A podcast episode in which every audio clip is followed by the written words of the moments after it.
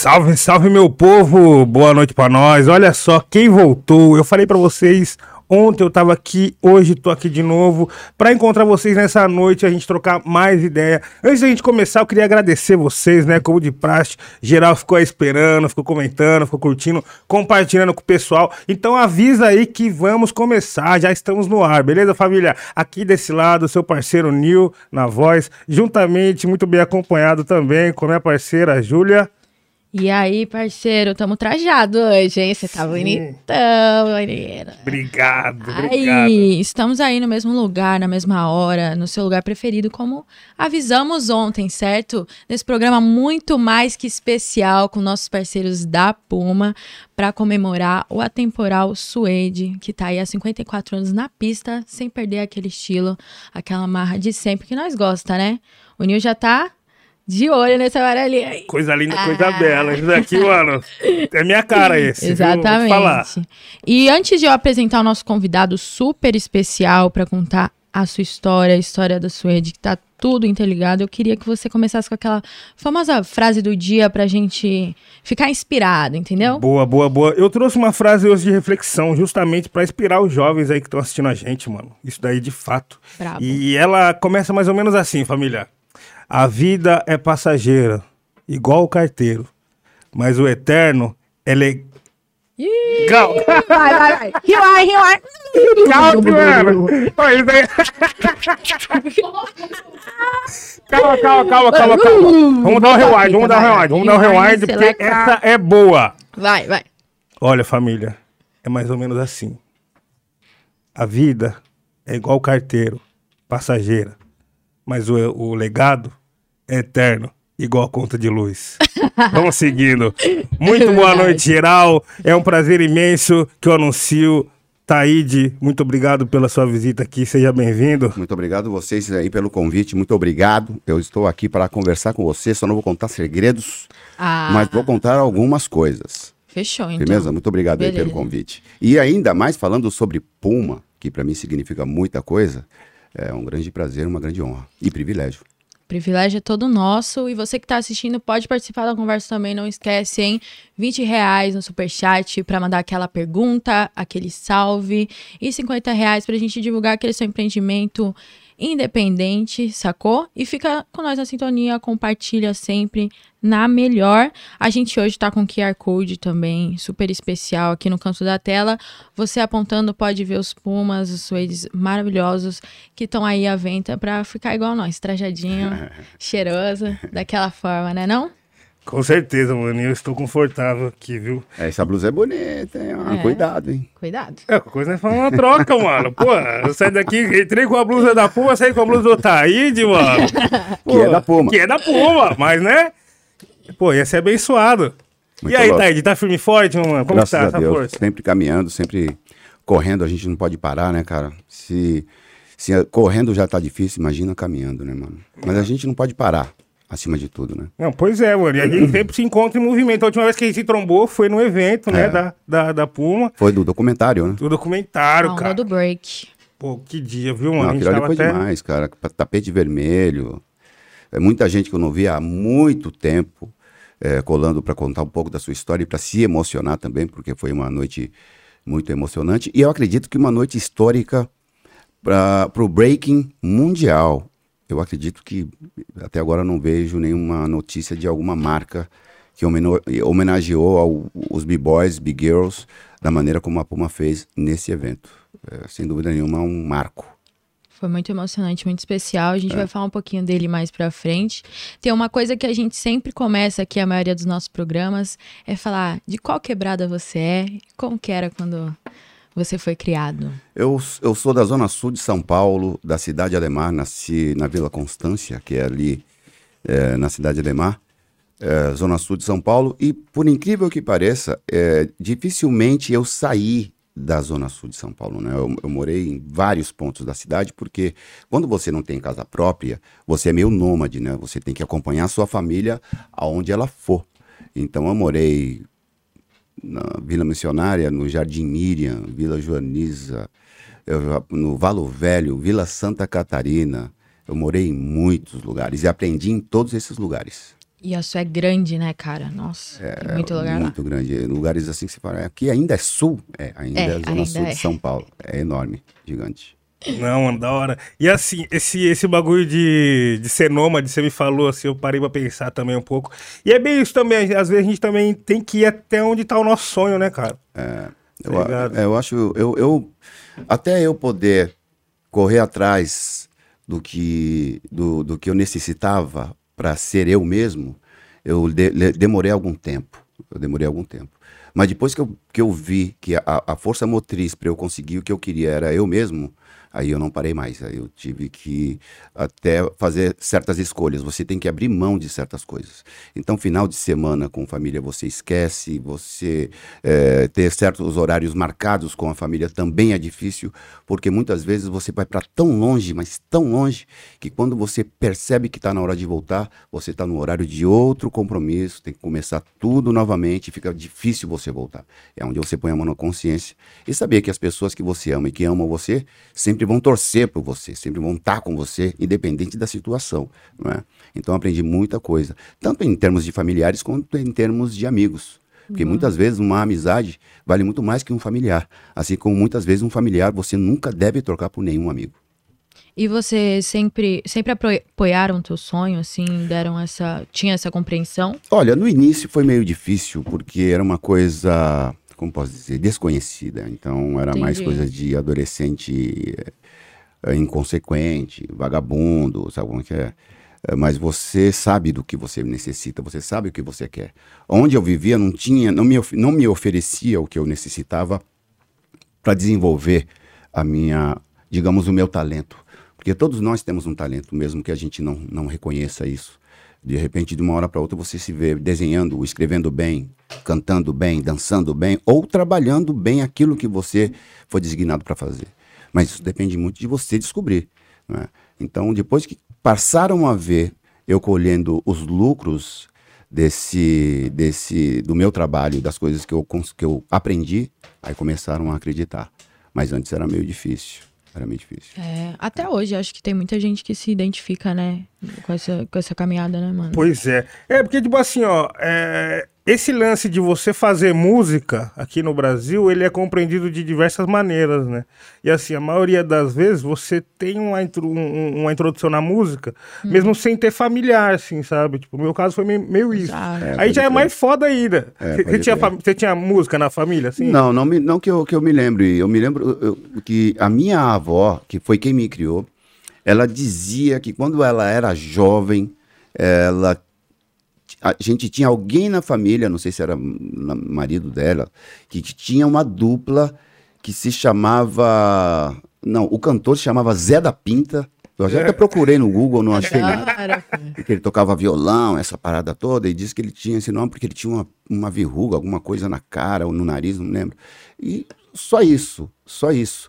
É, mas ela me falava sobre coisas do tipo, ah, eu tomei muita pinga com caipirinha com Orlando Silva, eu conheci fulano de tal. Caraca, viveu é, bem. Então ela teve essa parada, esse conhecimento de grandes cantores que eu gosto. Inclusive eu tenho discos dessas pessoas em que, infelizmente, eu sempre reclamo isso que existe um público que é totalmente esquecido, que são essas pessoas que gostam dessas, desses tipos de músicas, desses tipos de cantores e cantoras, que infelizmente já não estão mais aqui e que não tocam em lugar nenhum.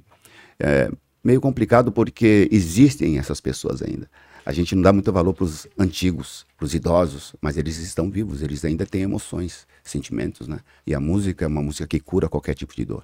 Né? Exatamente. Essa, essa troca de música, eu acho que até, tipo, esse contato que a gente tem, mesmo não tendo músico na família, esse contato que a sua avó teve, é porque o nosso país ele é muito rico culturalmente, né? Sim. Então a gente sempre tá absorvendo todo tipo de cultura na rua. É. Você tá andando, vem um carro com som alto, é. a tua rádio, o bar. É o trabalho, todas essas coisas. É. Então a gente sempre absorve, né? Não tem como é. pegar muitas referências. E essa coisa do sertanejo que você fala é muito louco, porque a maioria dos convidados que vem aqui, a gente bate papo, é, tem muito essa, essa questão dos avós e tal. Ouvi muito sertanejo, né? Ontem é, a gente, inclusive, tava batendo esse papo. É. Zé da Pinta eu nunca tinha ouvido. Zé da Pinta. Bom, Zé da Pinta. Zé, mano. Ó, Era... alguém pode copiar esse nome, não vai ter é, problema nenhum. Ó o vulgo, hein? Você nasceu um trapper hoje. É, José da Pinta. Lil Pinta, Lil Pinta. É muito bom. Bom demais, cara. Que isso. Agora, eu- agora, esses cantores, eu particularmente gosto. Existem vários tipos de estilos, né? Tem o, é, a, a MPB e o samba.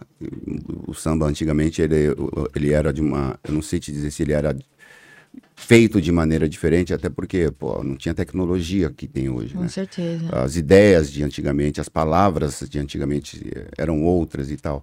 Então eram caras que faziam boleros, samba canção, sabe? Umas coisas que eu gosto de ouvir e tal. Tipo Silvinho, que, que cantava música Quem É.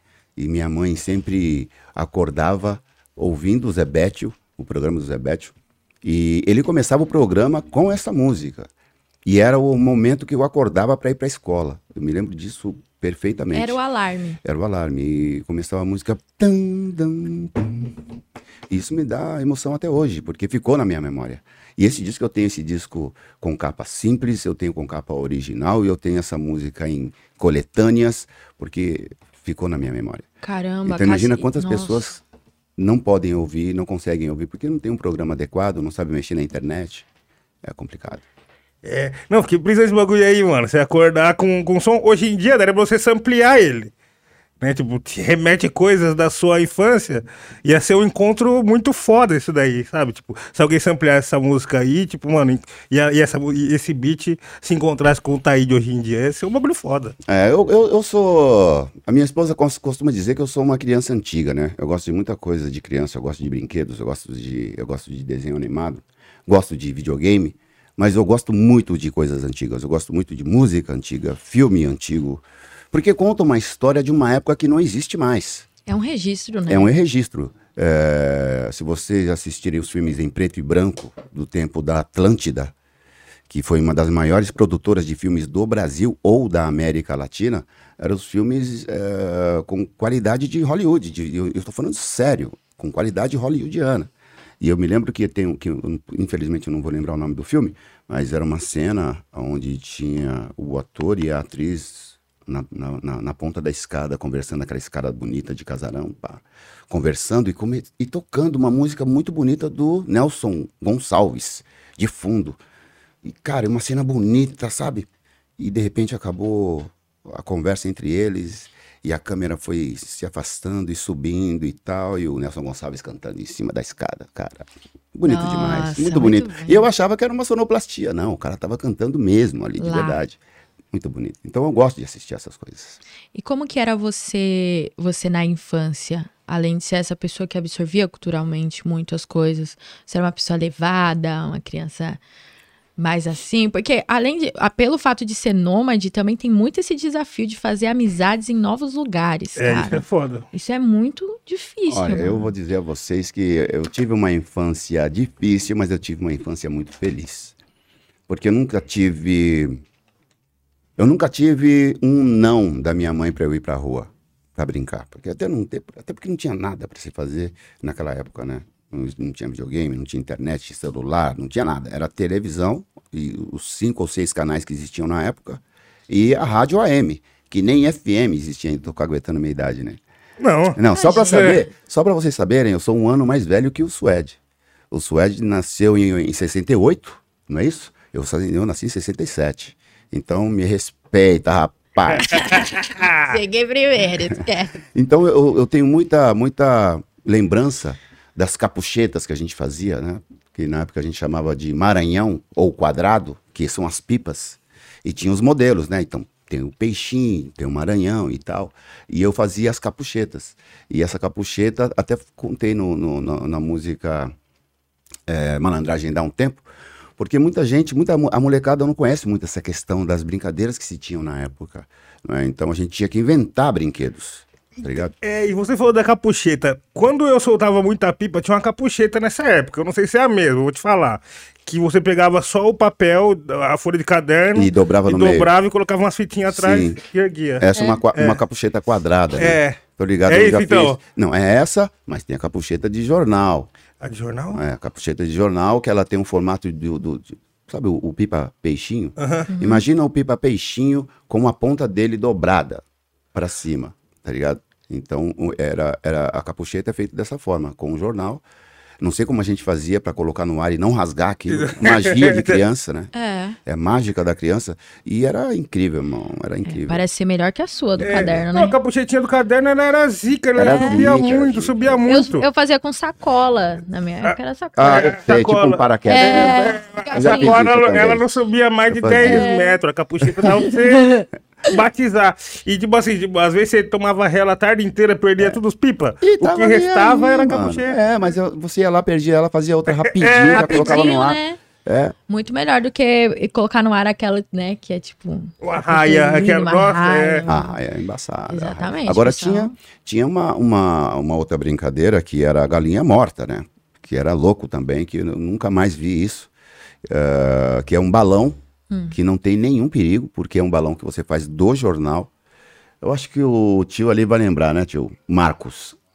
É, é- é você tem que amassar o jornal, porque se você deixar ele, ele, ele inteiro, sem amassar, ele não vai funcionar direito. Então você amassava toda a folha de jornal inteira, nada de cortar no meio, e aí você juntava as quatro pontas dela, só dobrava, girava assim, pra dar um nozinho, colocava Aham. ponta nas quatro, cara, subia lindo, lindo, lindo. E aí quando chegava lá em cima, ela desfaz e vem caindo só a tochinha assim, ó, sem perigo nenhum. Nossa, muito bravo. Eu até falei pra minha filha, qualquer dia eu vou fazer uma pra ela ver. Só tem que arrumar o lugar certo. né? É, tem que arrumar um lugarzinho certo. Mas tinha várias brincadeiras. A gente pegava lata de, de, de, de leite e passava uma pedra num- com, um com um plástico. Uma pedra, e ficava aquele bagulho redondo de, de plástico. A gente colocava uma pedra nele, pá, jogava bem alto e vinha o bagulho caindo. Mano, e é a gente tudo a engenharia do, da A criação da gente coisa. se né? virava. Meu, e eu vi um- um- em algum lugar que você tinha cabra, cara, que você criou cabra. Sim, sim. Eu tive uma cabra Que da hora. é, com um cabrito no início. Aí o cabrito, infelizmente, né, teve que ir pro saco.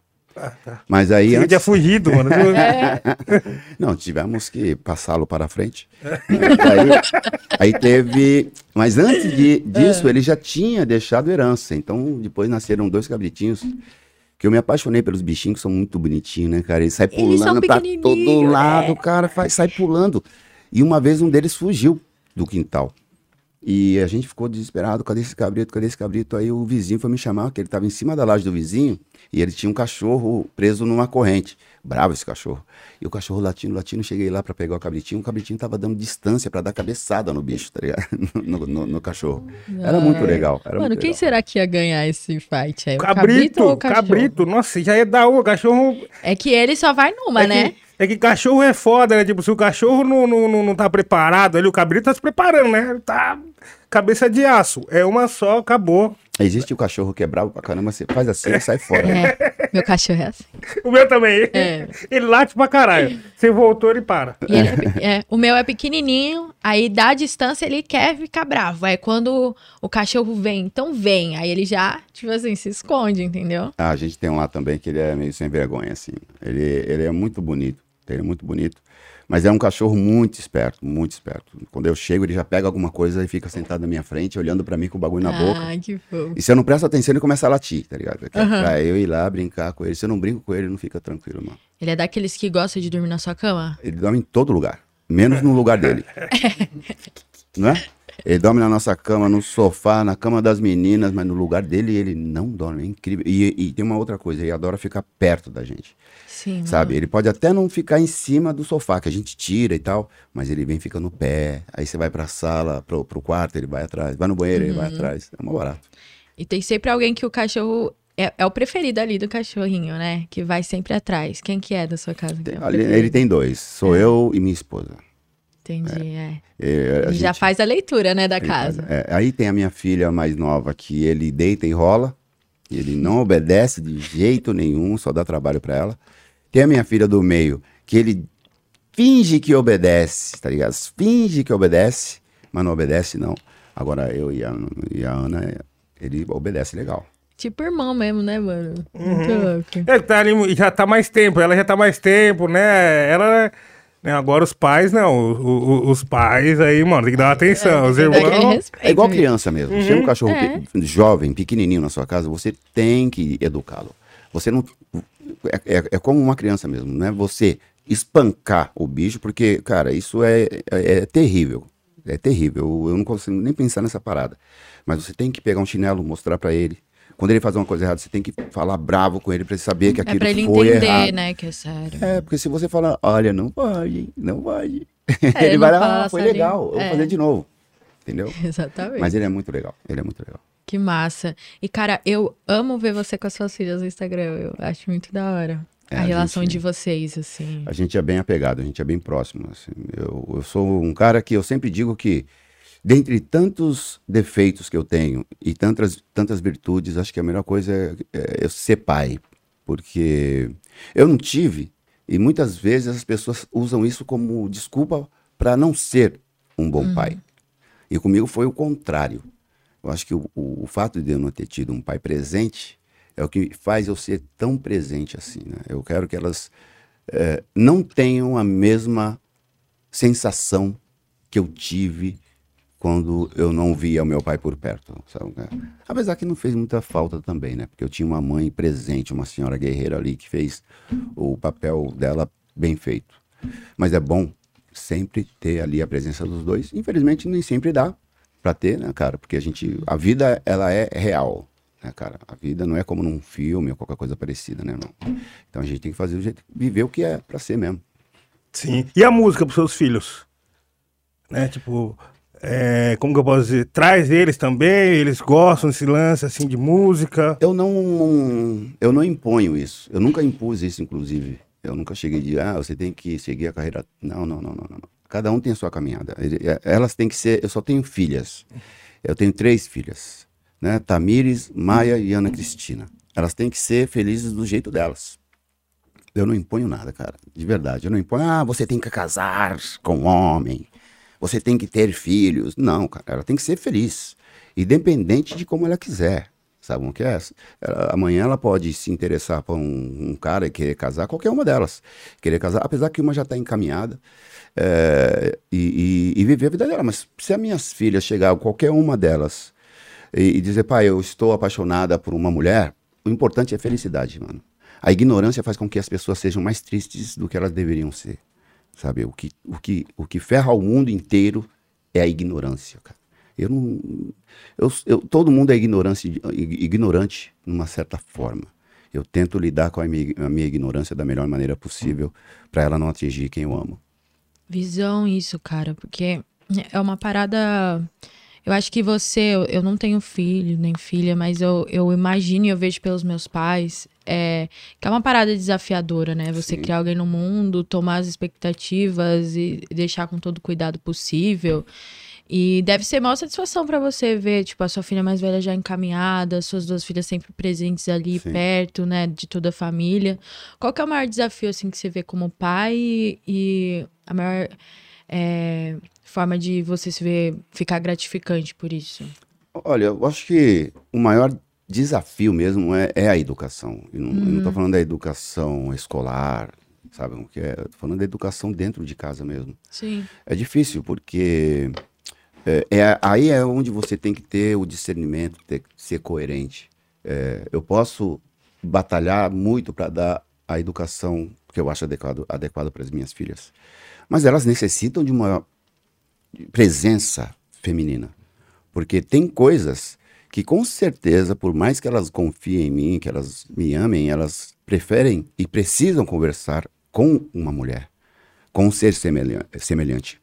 Porque, eh, imagina você ter que conversar sobre uma coisa e se preparar dois meses para falar sobre aquilo, sendo quando você tem amiga na sua frente, quando você tem sua mãe na sua frente, sua prima, sei lá, sua tia, você se sente mais à vontade. Então a educação é um é, é é bem complicado assim. Graças a Deus que eu tenho uma uma companheira, uma parceira, uma comparsa que supriu isso de uma maneira incrível, que tirou essa como posso dizer, essa rocha da frente do, do meu caminho, assim, que facilitou um pouco. Porque se não fosse isso, eu acho que eu estaria um pouco perdido.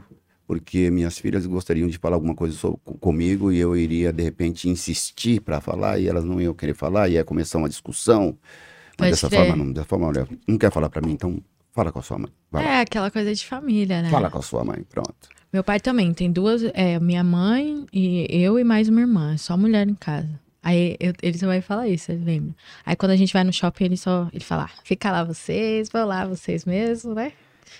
Que ele não gosta de ir É. no shopping, não. Não? Ele fica lá. Só olhando. Vamos, vamos embora, vamos embora. Não, eu gosto. Eu gosto de ir pro shopping. É, você. Ah, eu gosto de ir pro shopping. meu. Mano, eu acho É. maneiro também. Eu acho Eu maneiro, shopping, mano. porque tem cinema. Eu não como a pipoca do cinema, mas, mano, o cheiro ali engana, né? Mano, não tem só o cinema, tem aquele Playland, com aquele monte de máquina louca. Mano, faz tempo que eu não vou nesse daí. Eu nem sei como que tá mais isso daí. Eu não sabia nem que tinha ainda no shopping Mano, essa tem. sessão. Eu tinha um cartão quando era criança. Mas eu Era gosto, eu gosto de ir no shopping. Quando eu comecei a gostar de tênis, eu comecei a gostar de ir no shopping pra ver os tênis novos. Porque uma coisa, ainda mais depois da pandemia, agora recente. Porque uma coisa é você ver o tênis no site. Aí quando você vai na loja, você vê assim, tipo, caraca, olha como é a textura, olha como é a cor, as coisas, você, tipo, calçar, sabe? É uma coisa que eu gosto de fazer no shopping, de ver os tênis novos, pegar e tal. Eu não quero comprar online por causa disso daí, mano. Tipo, eu gosto de ver a parada, colocar. Então, o é só segredo. assim. Sabe qual é o segredo? Hum. Você vai na loja, se você quiser, dá aquela explorada. Depois você, por exemplo, vai no site da Puma, olha ali, vê as cores, compra, chega na sua casa, já era. Ô, mano, me sinto meio mal de entrar e não comprar, né? Tipo, Mano, fazer- tem essa fita, Ah, eu tenho É? essa fita, É? eu tenho essa fita aí. é, faço né? De falar, opa, obrigada. Eu fico de longe, só olhando o modelo. Só olhando o modelo, mano. Porque você já vê o preço, tá ligado? Eu fico só de longe, mano. Eu só entro numa loja pra comprar, mano. Eu não Pode entro pra crer. perguntar o preço. E não é marra. Se eu não souber o preço, eu vou pesquisar o preço de tal coisa, vou ver se lá naquela loja tem, aí eu vou entrar pra comprar. Agora eu não gosto de chegar lá, ô, mano, o que que é isso aqui? Quanto que é? Puxa, não sei. aí sai fora e não comprar nada. Pode crer. Eu não sei qual é que é, eu não gosto. Eu também. É verdade. É, você fica assim, pô, o vendedor pegou, te perdeu um tempo comigo, né? Não, apesar que o papel dele é aquilo ali. Ele tem que ter paciência. O papel dele é eu, eu mesmo, não consigo. Entendi, É de mim. entendi. Como que é? Eu não consigo.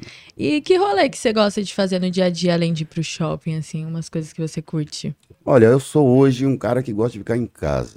A minha maior eh, diversão hoje em dia é ficar com a minha família em casa.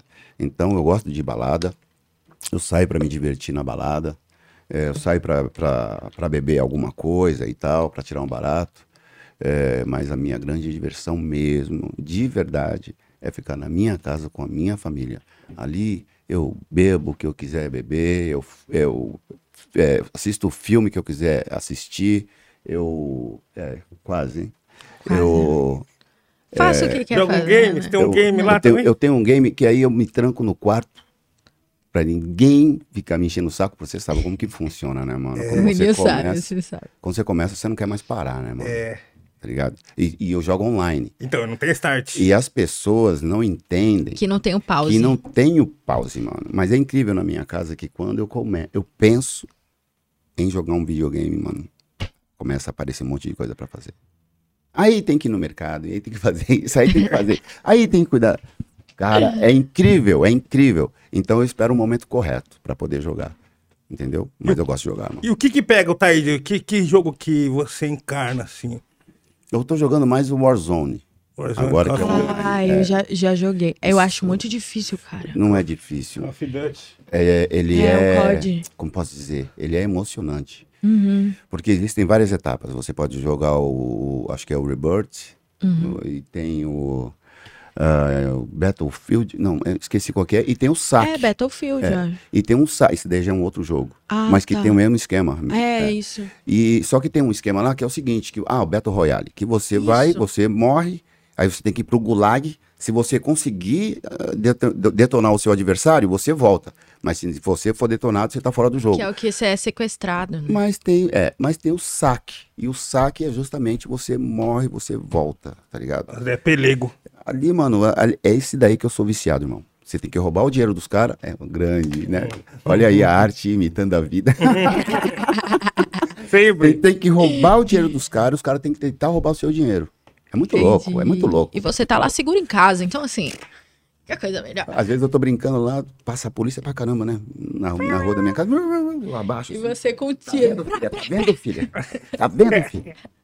Aí entra no jogo às vezes. Ah, esconde, pai, esconde, pai. Ai, que Mano, e tipo assim, jogar videogame é muito bom, mas assim, a ficar assistindo alguém jogar também é sensacional. Também é Isso legal. daí é foda. Porque você aprende uh, as estratégias. tá ligado? Você aprende, ó, é legal, então se eu fizer isso, vai dar certo. Nisso você pode montar suas armas, né? E as minhas armas são todas tunadas, cara. Todas tunadas. Tem as que eu gosto e tem as que eu gosto mais ou menos. E fora essa diversão de, de jogar videogame, a maior diversão em casa, que ganha em primeiro lugar, é filme. Filme. Filme. Filme. Somos, somos cinéfilos. Essa é a frase, né? É esse termo correto, né? Cinéfilos, Somos exato. cinéfilos. A gente assiste todo tipo de. Ah, minha esposa assistiu em dois dias a segunda temporada da boneca russa, cara. Então, eu tô pra assistir essa. Muito Um dia, né? Um dia. Um dia. Nós Pois somos é. assim. Por, sabe por quê? Porque é o seguinte, cara, quando a gente sai pra trabalhar, a gente sai pra trabalhar de verdade, mano.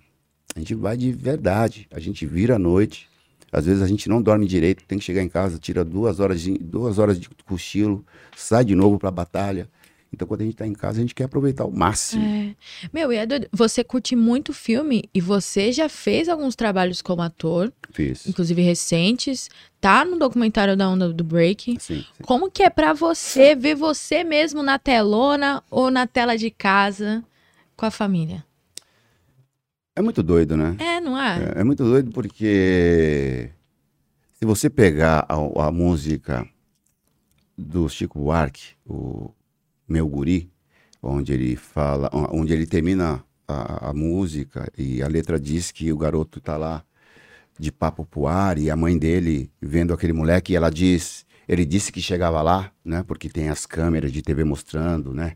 O jornal fazendo a foto da manchete.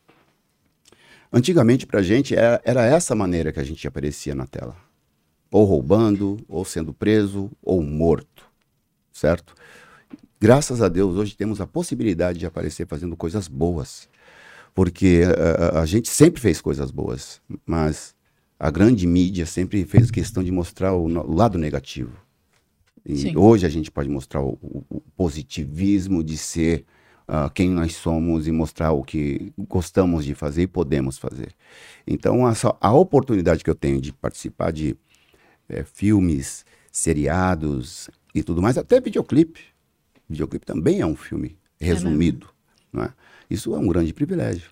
Eh, a gente fala muito de, de, de legado. Esse, com certeza, é um grande legado que a gente vai deixar para as futuras gerações, que vão ter muito mais condições e vão fazer muito mais coisas do que nós. Mas isso é bom, porque nós começamos uma coisa que, infelizmente, os nossos antepassados não puderam fazer. Exatamente. Sim. E você lembra como foi o primeiro contato com esse lance do cinema? Tipo, como que foi? Convidaram você pra fazer tal filme, e aí? Qual que foi a sensação? O que aconteceu? Eu fui fazer, eu participei de um, de um mini doc é, que eu não gostei, porque eu não achei, eu não estava preparado e eu não gostei da minha performance. Pode crer. Eu falei, nunca mais vou participar. Nunca mais vou fazer nada, nunca mais vou fazer filme, nunca mais, nunca mais. mano. Tipo, isso não é pra mim. Não é pra mim. Só que aí veio a, a- veio a questão de, da oportunidade de trabalhar com TV. E aí eu, me chamaram para fazer a MTV, né? O Yo MTV Raps. E aquelas câmeras, a a sala era mais ou menos desse tamanho. Eu comecei a entender que existem várias maneiras de se trabalhar com a imagem, com câmera e tudo mais. Não era só aquilo que eu tinha presenciado antes, em 87. E aí eu comecei a gostar. Ah, eu comecei, ah, então quer dizer que tem esse formato também. Eu posso ler antes, vai ter a mesma parada ali na tela que eu posso ah, continuar lendo e tal, falar com as pessoas em casa como se estivessem aqui. Comecei a gostar disso. Então eu comecei a levar a sério. E aí veio a oportunidade de fazer filme, que era basicamente a mesma coisa. Decorar o que eu ia falar e fazer de conta que o bagulho estava acontecendo de verdade. Você está falando com outras pessoas que vão assistir. Comecei a incorporar isso da melhor maneira possível e deu certo de uma certa forma. Então participei de alguns filmes de cinema, participei de alguns, algumas paradas de TV. E se me chamarem de novo aí, se vocês estiverem fazendo um filme, pode me chamar. Pode deixar, mano. Nossa, eu tenho muita vontade de fazer filme, assim. Você tem de, de atuar, de. Tenho, mano. Queria. É, eu acho muito legal. Você, Tem um filme que nem foi lançado ainda chamado O Homem Cordial, Uhum. dirigido pelo, pelo grande diretor Iberê Carvalho, e, e- e- que ainda não foi lançado. É um filme pesado, é um filme polêmico, que conta uma, uma realidade. Então eu espero que quando chegar por aí, vocês possam gostar. É, isso aí. Olha só, primeira mão, novidade aqui, ó. Porra, é Gosto, eu isso, da hora, coisa Tô linda. ansiosa pra, pra assistir, mano. É isso aí. E você tem, sempre tá na atividade, né, mano? Sempre na atividade, e é o seguinte: sempre, de uma certa forma, sempre buscando uma maneira de ter puma. Pode crer. Vou contar pra vocês uma parada. Quando eu era jovem, desculpa, vou reformular a frase. Quando eu Ah. era mais novo, Isso. quando eu era mais novo, a gente não tinha, no- no- na, no- na década de 80, a gente não tinha essa abertura que tem hoje de, de produtos importados, carro importado. Não, não tinha, não existia. Se, tinha, se você visse alguma, algum tênis importado, esse tênis veio de alguém que conseguiu comprar lá na gringa mesmo, Sim. ou que fez trouxe. treta com alguém. Não existia. Então a gente tinha que se virar. Então tinha alguns produtos nacionais que eram bonitos e a gente usava normal, pá, mas alguns não tinham.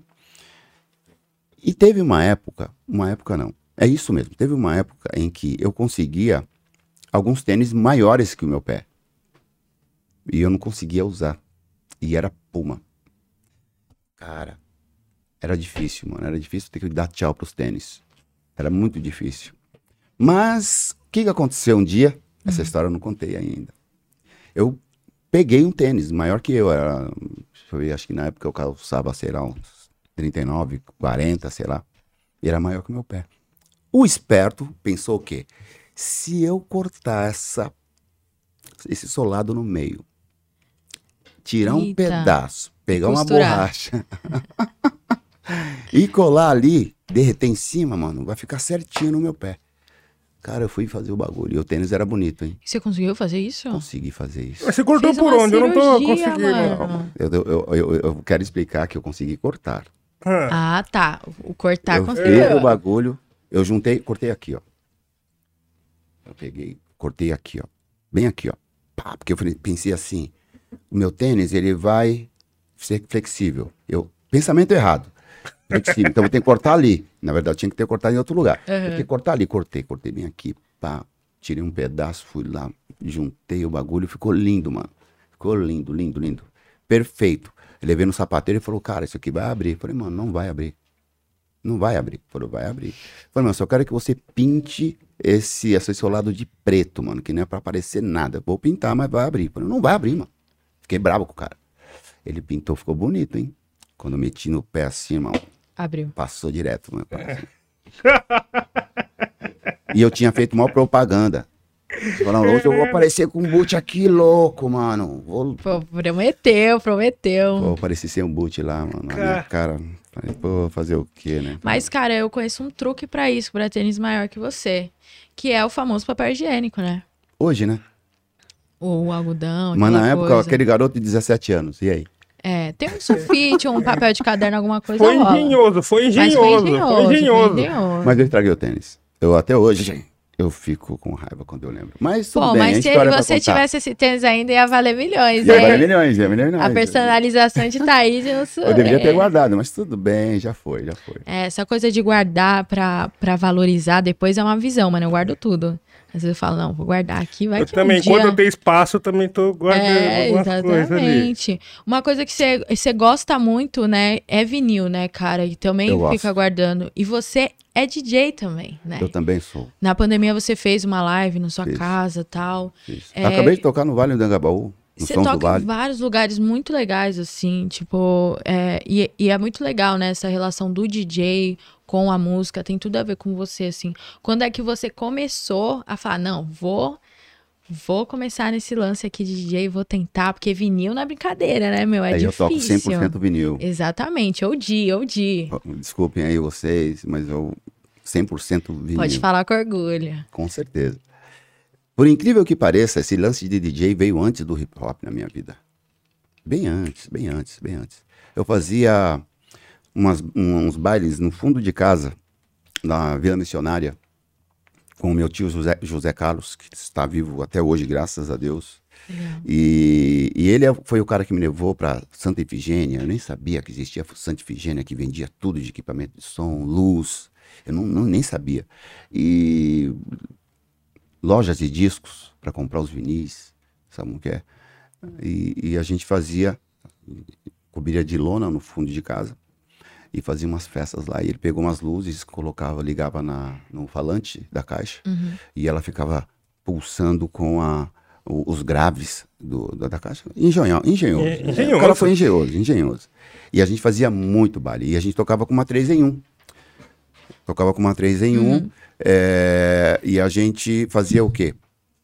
Colocava, eu aprendi que se eu colocasse aqui, escolhesse, escolhesse a, a faixa do vinil e estivesse rolando uma fitinha, eu podia simplesmente deixar aqui no pausa, certo? E o play lá. E aqui, ó, no fono, aqui na, na- pausa, aqui, ó, pum! E era rapidinho, mano, era rapidinho, rapidinho. E eu consegui fazer essa parada e a gente fazia vários, vários bailes inesquecíveis lá na Vila Missionária, cara. Então essa parada pra mim de ser DJ veio antes do hip hop. Porque o hip hop pra gente veio em 83 para 84, né?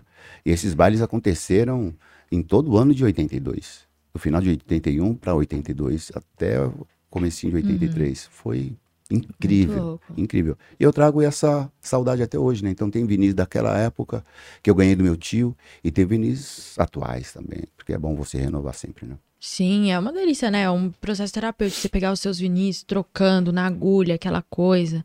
É muito legal, cara, de ver e, e de viver também, né? Daquela escolha, aquela música certa. Falando em vinil, eu vou até, até trouxe um vinil pra vocês aqui. Ah! Oh, não acredito, cara. Oh, Esse aqui- Esse aí. Vamos que vamos, que o som não pode parar. Olha aí, família. Esse é- a gente lançou em primeiro em CD e depois Que lançamos isso, em cara. esse daí em vinil. E esta capa aí Cara, tô honrada, mano. Coisa linda. Nossa, tenho, tô sem palavras. é a cara. capa do Sim. livro que também trouxe pra vocês. 30 Muito- anos mandando a letra. Muito obrigado, parceiro. Thaís, obrigado pelo presente. Pô, tô honradíssima. E a gente tava falando desse disco porque, meu, sensacional. Os Obrigado. feats, tem o Curtis Blow, Tem tá Curtis ligado? Blow, o rei do rap. O Rei. E muita gente bacana aqui, Tem meu. Black, ó, quem não ouviu nossa rapaziadinha aqui, ó, que ainda não ouviu esse disco, já coloque aí no seu streaming favorito, porque o Brabo fez e caprichou nesse disco, meu. Tem aqui os marcadores de livro com a mesma capa pra vocês também. Opa, olha só. Mano, Ah, cara, que isso? que, dia, que dia para estar vivo, Olha hein? que, viu? Que dia para O estar pessoal vivo, tá hein? rindo lá E é o atrás, ó. seguinte, a situação tá tão boa, tá tão boa que eu tô pagando pra ir em podcast. Então, eu quero pra você aí, Ai, pagando meu rapaz. bagulho aí. Ô, Nil, vamos fazer Certo. um clipe com essa. Não, esse Aí, ó. daqui... Ai, meu Deus do céu. Pô, me emprestou, hein? Obrigado, viu, família? Ó, família, ó. Luke, foca aqui pra você ver. A dignidade, ó. Fala aí. Firmeza? Nossa, brabo. Mano, eu quero, quero, quero essas notas no Brasil já. Mano. Vai rolar, hein? Gente, só comprar suede com essas notas aqui. Não tenho nada com isso, hein? Brincadeira. Não tenho nada com isso. Fala, pô, tá aí, de meu, vai, libera. Nossa, da hora demais. Pô, muito obrigada pelo presente. Tô aqui Nosso, honradíssima. novo, Muito obrigado. nosso novo estúdio vai ficar lindo com, com esse daqui. Vai, viu? vai ficar lindo. Agradeço. nosso novo. Esse livro é um livro que eu, eu, eu apresento as 30 letras mais 30 letras mais eh, significativas da, da minha carreira. Não são exatamente todas elas que fizeram sucesso, mas sem dúvida nenhuma na minha consciência pessoal, elas são um grande sucesso, sem dúvida. E livro tem uma importância, né? Você não tem só isso. É, é uma coisa muito, muito da hora de legado que a gente tava falando também. É, A né? gente tem que contar nessa, a nossa história. Você pode até gravar, você pode até filmar, mas é bom você também escrever. Deixar aí Uhum. os livros para as pessoas lerem, para incentivar a leitura também, né? A Exato. gente, eu me lembro que não tinha, quando não tinha essa tecnologia toda, tinha o quê? Curso de datilografia. Para todo Ah, lado, sim. curso de datilografia, eu sempre achei horrível. Eu falei, nossa, é muito difícil, muito complexo. E aí, de repente, veio a tecnologia que facilitou para você teclar. Mas nisso aqui, a gente vai esque- esquecendo a escrita realmente com caneta, lápis. Exatamente. Tava E é falando daí ontem, tava falando daí ontem. É. A música, eu comecei a perceber que a música, ela tem outro sentimento, assim, quando você escreve, ela... Não que fique ruim ou fique melhor, assim, mas eu sinto duas coisas diferentes. Eu consigo enxergar ela de um jeito no caderno, Materializa, né? é, e no celular eu acho que ela chega a ser mais au- automatizada pra mim. Eu percebi isso. E aí esse bagulho da escrita é foda. E tipo, quando eu voltei a escrever mais no caderno, as ideias também fluíram melhor. Sim, sim. Sem falar que tem um corretor automático que às vezes te lasca, né?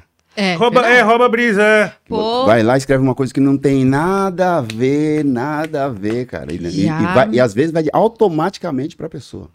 Exato. Já me fez umas assim. Eu falei, ih, foi o corretor. E agora? Eu desativei nessas, viu? Desativei o corretor. Aí não dá. E minha, minha psicóloga falou, cara, compra um caderninho, vai e tal. Até porque hoje, pô, a gente. Ah, depois que eu saí da faculdade ainda, que tipo, você não consegue escrever mais, Pô, você não escreve mais. Você sentou uma, uma, uma parada interessante. Imagina um psicólogo teve, tendo essa parada com um corretor automático. velho. Aí, tá vendo? Como será? Ou cuidado insistir, da coisa, exato, né? Nossa, que isso. E, cara, eu tava falando do, do Curtis Blow e os outros feats muito bravos que tem nesse disco. Como é que você conseguiu contatar ele, assim? Como é que foi essa troca pra fazer, pra fazer o som? Tem um amigo meu, que Uhum. é o Jai, da Florida Laser, lá no centro da cidade, na galeria. E ele tava, ele sempre trabalha com, com- com internacionais e tal. E nessa época ele estava assessorando o Curtis Blow aqui. E, e- e quando ele falou pra mim, ó, o Curtis Blow tá na área e tal, eu falei, cara, sério? mano? Eu fiquei meio, né, meio retraído, falei, ah, não vou falar nada, né, mano? Mas aí eu falei, não aguentei, falei, mano, será que ele faria um som comigo, mano? Ele falou, ah, vou ver, vou falar com ele. E de repente o cara aceitou na hora. E, e o Curtis Blow é, é uma, uma referência, ma- uma referência, assim, não sei explicar. Sim. A primeira vez que eu ouvi uma, um- uma música feita com bate- bateria eletrônica foi AJ do Curtis Blow. O primeiro grande astro do rap foi o, o Curtis Blow que eu vi. Isso no final dos anos de 1979, quando ele lançou os primeiros discos dele, com, com banda e tal. E de repente você fazer um som com esse cara, eu fiquei sem palavra na hora. Eu não, eu não consegui me expressar, sabe? Eu só consegui dizer muito obrigado, não consegui dizer mais nada. E tão emocionado que eu fiquei. Vocês gravaram no mesmo estúdio, assim, Mesmo acessou? estúdio, mesmo estúdio. Ele tem uma parada, um estilo dele que ele sempre faz um. Cara, quando ele lançou o primeiro, eu falei, pô, Caralho, é o cara a mesmo, ele tá aí, né? é o Ah, cara não mesmo. É o cara mesmo. E essa música está nesse disco, se chama é, Batam Palmas. E eu, particularmente, gosto suspeito pra falar, né? Nossa, como que foi a resenha de estar dentro de um estúdio com um gigante, assim? Sei lá, eu não consigo nem te explicar. Só sei que aconteceu. Só sei que foi assim. É. E você já pensou que a sua presença, muitas vezes, para outras pessoas é como a- sentir a mesma coisa que você sentiu com o Curtis, tá ligado? Oh, Isso é muito Obrigado. legal, muito doido, né? É, é- é doido porque são referências, são pessoas que vêm de outro continente, de um outro lugar, de outro país, do outro lado do mundo, que de uma certa forma atingiu a sua vida. Parece que ele viveu a mesma vida que você, as mesmas necessidades, os mesmos problemas, pensa da mesma forma. Porque ele fez um som falando sobre coisas. Tem uma capa dele, é, eu não vou lembrar o nome do disco agora, mas tem uma capa dele que ele tá no, no Bronx, eh, no lixão do Bronx, quando o Bronx ainda era, era abandonado, que parecia a quebrada que eu morava. Como que o cara pode viver um cenário, um cenário tão original, tão vivo, que eu vivo aqui, né, na América do Sul e ele na América do Norte. Então são vidas que se encontram, né? Não tem explicação. Exatamente. É louco, né? Espiritual. Então, e quando se encontram também, né, nascem bom, bo- boas frutos dali, bons frutos dali, né, que nem esse clássico aqui. E, mano, é- é- é- esse lance, esse, esse feito musical também, que tem a participação do Curtis Blow, né, numa faixa. No Brasil você é o único, né, mano? Sim. Então, No né, Brasil esse eu bagulho é, é, é foda. Tá aí uma coisa que eu poderia ter falado na hora e É. não pensei porque eu fiquei muito emocionado. É aquela O que você coisa, né? falar? Ah, Obrigado. É, fica aquela coisa. E ele tava suavão também ou ele tava mais. Suave, suave, tranquilo. À disposição. Tranquilo. Que da hora. Ainda fiz umas perguntas pra ele. Perguntei de uma jaqueta dele que eu acho muito louca, porque ele tá no primeiro disco que é The Dulce, ou The Dulce, não sei a pronúncia correta. Ele tá com um conjunto de couro vermelho e preto assim. Eu perguntei se ainda tem. Ele falou, eu acho que eu tenho. Eu falei, puta que pariu. Relíquia. Quer vender? Vai vender? Ô, tenho aqui uma dessa. Mas é, mano. Você tem um, um negócio que você é um cara muito bem relacionado, cara. A gente. Ô, Luke, é, rolou aquela foto lá? Rolou, rolou. Coloca ali na tela pra gente ver uma coisa só. especial que a gente aqui. separou aqui. Vamos confiar. Arquivo X, vai começar. Arquivo X. Tá Nossa, preparado? concorrência. Mas as fotos- Fiz é concorrência, hein? É. Olha só o cara relacionado. Olha aí, o Rodrigo O. Michael Jackson, Gente boa demais esse cara, irmão. Brabo. Quem Gente mais? boa. Vai passando aí, Luke. Ele é, ele é do. Ele é, você fala. Olha aí, Catra. com o Catra, o brabo, Nossos maior. olhos já dizem tudo. Olha, Ei, cara, foi a última vez que a gente se viu, inclusive.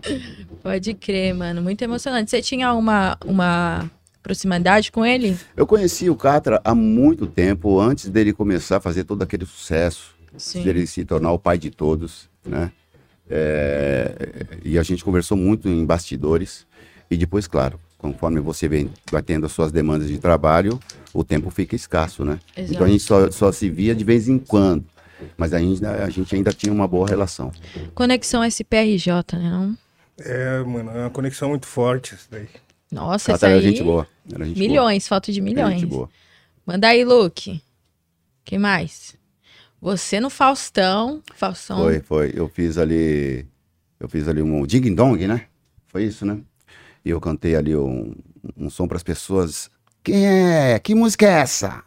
Ah, essa daí, cara, eu não sei, essa daí eu não sei. E você fica lá atrás na. Aí eu fiz, aí eu fui lá e fiz o tempo bom. Foi tempo bom que eu fiz, não foi? E hip hop puro. Cara, tem um bagulho nessas paradas. Eu sempre vejo uns artistas lá no Faustão cantando. E, tipo, mais do rap, né? Eu sinto isso. Os caras tá mandando de um rap lá. E dali a pouco, tipo, o pessoal tá dançando atrás. Mas Eu acho digo, uma cara, viagem, isso acho É, hora, eu, eu fico mano. pensando, mano, talvez eu não conseguiria me concentrar. Porque, mano, é muito. Tipo, é meio que bizarro, assim, a- os passos, né? Tipo, Entendi. Você, você tá, tá, lhe todo. mandando. É, você tá lhe mandando um- um- umas ideias de mil graus e, tipo, tem alguém dançando. Mas o Taíde tem um som muito dançante também, mano. Mas, ó, o mais louco é que eu eu fui no, no, no- no Faustão nos anos 2000, mas a primeira vez que eu fui no programa dele ainda foi no, no- início dos anos 90, meu. Foi, acho que foi 90 ou 91. Pode crer. Muito tempo. Agora que eu voltei de novo no programa dele. Pô, muito Legal. da hora. Quem mais? E você com o Fábio Porchat, olha o. Porchat. Eu fui algumas vezes no programa dele. Isso aí foi quando a gente saiu, logo quando a gente saiu do, do Power Couple, se não estiver enganado. Pode crer. Olha, esse jaco é da hora, hein? Puma, né? Nossa, adorei. Ainda combinando Foi com uma parada que fizeram de- com, com uma, uma collab de Fubu com, com Puma. Louco. Que na hora que eu vi, falei, meu Deus do céu, Nossa. pago quanto? E essas correntes são lindas, que tá no seu disco. Um dia eu te vi no... Foi no Senna. Eu vi você de- Sim, sim, com as sim. correntes. É. Eu falei, nossa, essa corrente é muito brava. eu gosto de, não sei, eu tento evitar, mas não consigo. tá dentro de você, né? Mas, mano, essas fotos aí. Ó, Iberê, mano. Com Iberê do melhor. É, como é que é o manual do mundo, velho? Eu fui nesse lance, foi no Rio de Janeiro, Aham. é, e, e- e foi tipo uma competição, né, tinha nas, as provas e tal. E eu ganhei essa competição. Nossa, que da hora. Eu ganhei essa competição e eu ganhei da maneira mais natural possível, porque tinha um questionário, o que as pessoas no, na, na- no- na antiga, não sei o que lá, faziam para deixar a água fresca.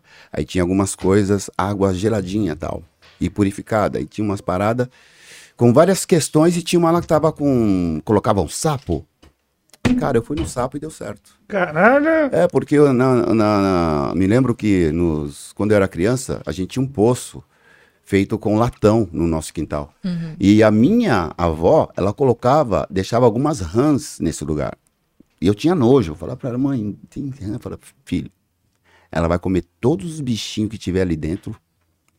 E quando ela quiser fazer qualquer coisa, ela vai sair para fazer. Ela vai deixar a água limpinha e vai ficar sempre fresquinha. Porque a rã só fica em lugar de água fresca. Cara, aí não deu certo, não é? Foi isso mesmo. Eu anotei, ganhei o bagulho. Inédito. Aleatoríssimo, inédito. Aí eu lembrei. E, mano, Nossa. é foda. E vendo essas, todos essa, esses encontros inéditos que a gente vê aqui nas imagens, qual foi o rolê mais aleatório que você já fez, assim? Sem ser esse daí do sapo na lagoa.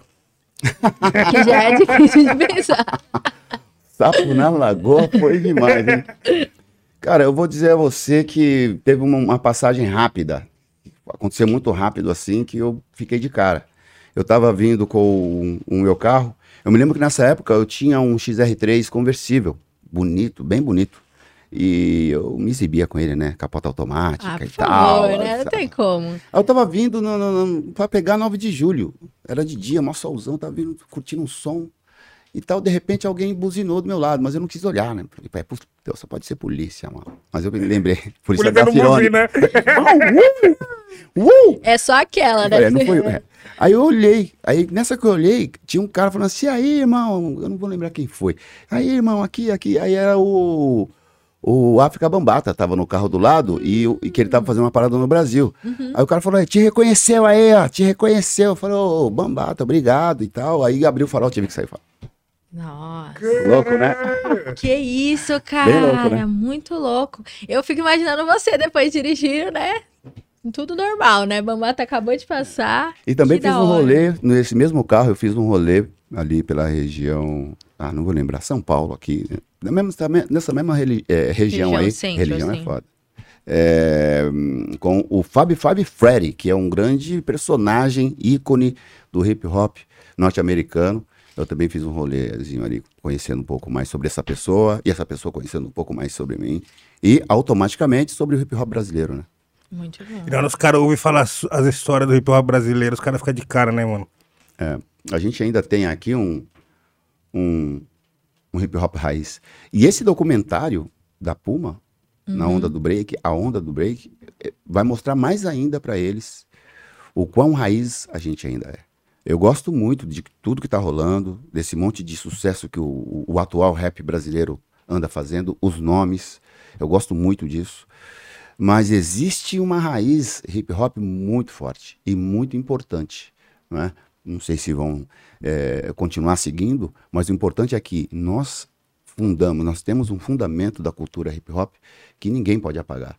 E ainda bem que essa, esse documentário A Onda do Break surgiu para deixar isso como legado para as futuras gerações. Exatamente. E eu vejo que tem uma galera, e a gente incluso, sim, que se importa muito de conhecer o passado. É aquela coisa do Sankofa, né?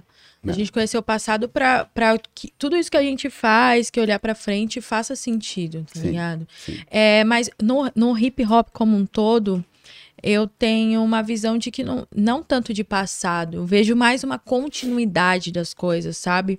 Até porque é uma história recente, a gente brinca, mas você é um cara novo, sim. Sim, com certeza. E o hip hop é, um, é, um, é uma cultura nova, sabe? É, e, e ter é, esse registro pra garotada, tipo, conhecer, saber um pouco mais e também dar visibilidade pra essa galera é muito da hora, é muito importante. Sim. Até para eles saberem on- a- a- como surgiu, de onde Isso. veio, da onde, onde, de uma certa forma, eles se. eh, o- onde eles nasceram, né? Porque para existir esse mercado hoje, a gente teve que ralar muito antes para as rádios entenderem, para a TV entender, para as gravadoras entenderem. E, e ter um mercado consolidado como tem hoje, apesar da independência, né? Que é sempre mais difícil quando você é independente. E mesmo hoje, sendo independente, um artista eh, que faz rap, independente do estilo, até mesmo do funk, ele vai conversar com uma distribuidora. E essa distribuidora já vai trazer a experiência da época da fonografia aqui no Brasil, da indústria fonográfica que ainda existe, mas no formato diferenciado, um formato, um formato digital, um formato mais imediatista, é tudo muito rápido, né? E ah, então a gente tem aí, com certeza, sem dúvida nenhuma, a gente vai deixar um legado bem legal para as futuras gerações. Não, e a gente tá aí, né, mano? Também trabalhando pra manter isso daí pro resto da, da vida aí também, tá ligado? Porque o que eu vi aquele dia no documentário, mano, é. Tipo, o primeiro pensamento que me passou assim foi que todo mundo que é amante do hip hop deveria ter acesso àquilo ali, sabe? Tipo, todo mundo deveria ver, sabe? Porque, é, mano, vocês começaram na casa de, de um parceiro, né, mano? Tipo assim, a, a, mãe dele, o pai dele, tipo, como que era essa parada pra eles? Sim. E aí depois de um tempo eles vê, tal, tipo, mano, muita gente começou assim, tá ligado? Sim. Então, pô, esse bagulho é foda. Eu acho que todo mundo deveria assistir. Você que tá assistindo a gente também aí, não conheceu ainda, vai dar uma olhada na onda do break, documentário da Puma aí que registrou um momento importantíssimo do hip hop, onde a gente encontrou ali o Taíde, todos os camaradas dele ali e muitas outras bancas também, contando um pouco da caminhada, como foi todo esse início aí da nossa amada cultura. Mano, esse bagulho pra mim foi inesquecível também tanto de ver ali o da onde você escolher a informação, tá ligado? E ver que isso daí também hoje em dia a gente acaba repetindo também, sabe? De ver bagulho lá de fora e falar, porra, vamos né, tra- transmitir pro nosso bagulho aqui no Brasil, saca? Sensacional. É questão de origem, né? mano? O bagulho nasceu lá. Então a gente tem que saber o fundamento. E fazer do nosso, da a nossa maneira aqui. Sabe como que é? É, a gente pode ter o mesmo estilo de se vestir, o mesmo estilo de fazer som, mas a sua consciência, a maneira como você vai desenvolver isso tem que ser a sua maneira. A arte, ela pode ser copiada, ela só não pode perder a autenticidade. Você não pode simplesmente querer ser 100% daquela forma, porque se você for 100% daquela forma, você nunca vai ser 100% você.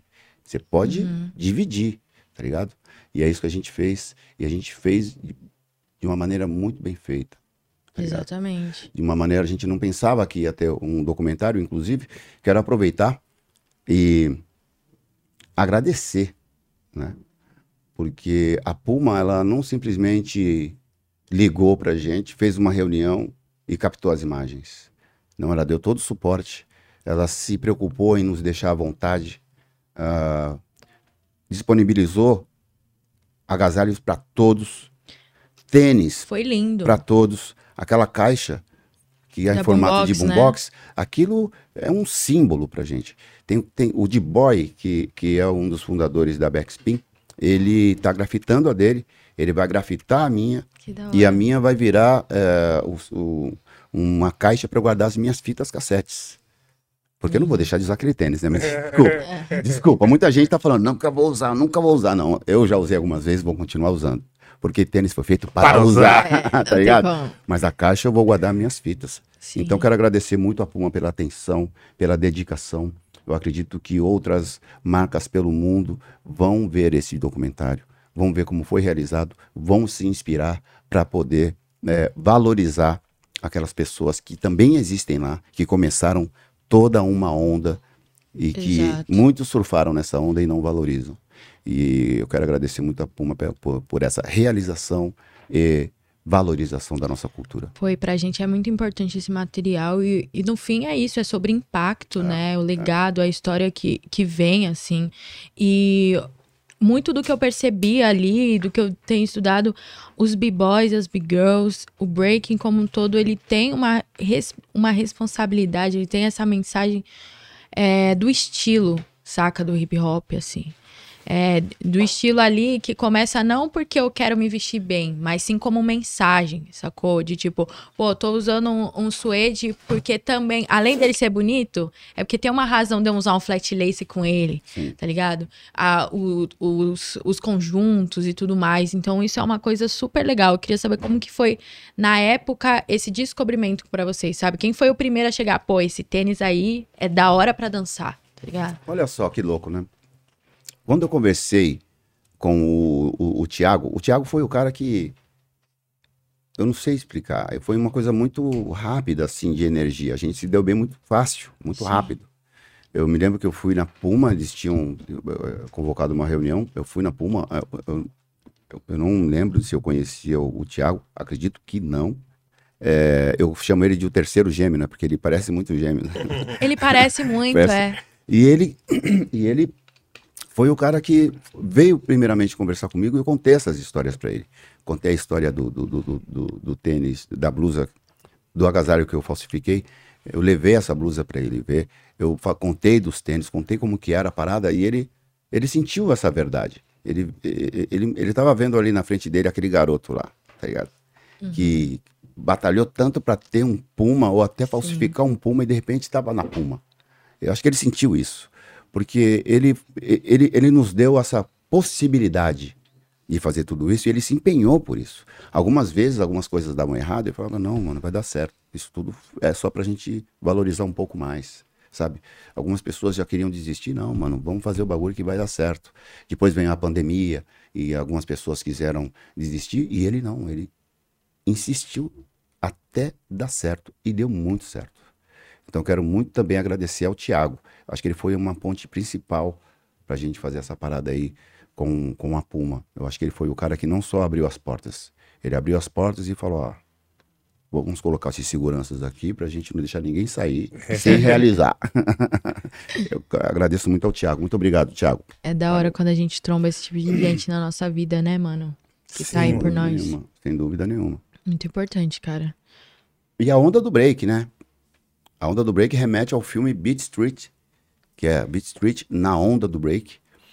E por incrível que pareça, olha como, como são as coisas, né? Se você pegar a capa do disco do Beat Street,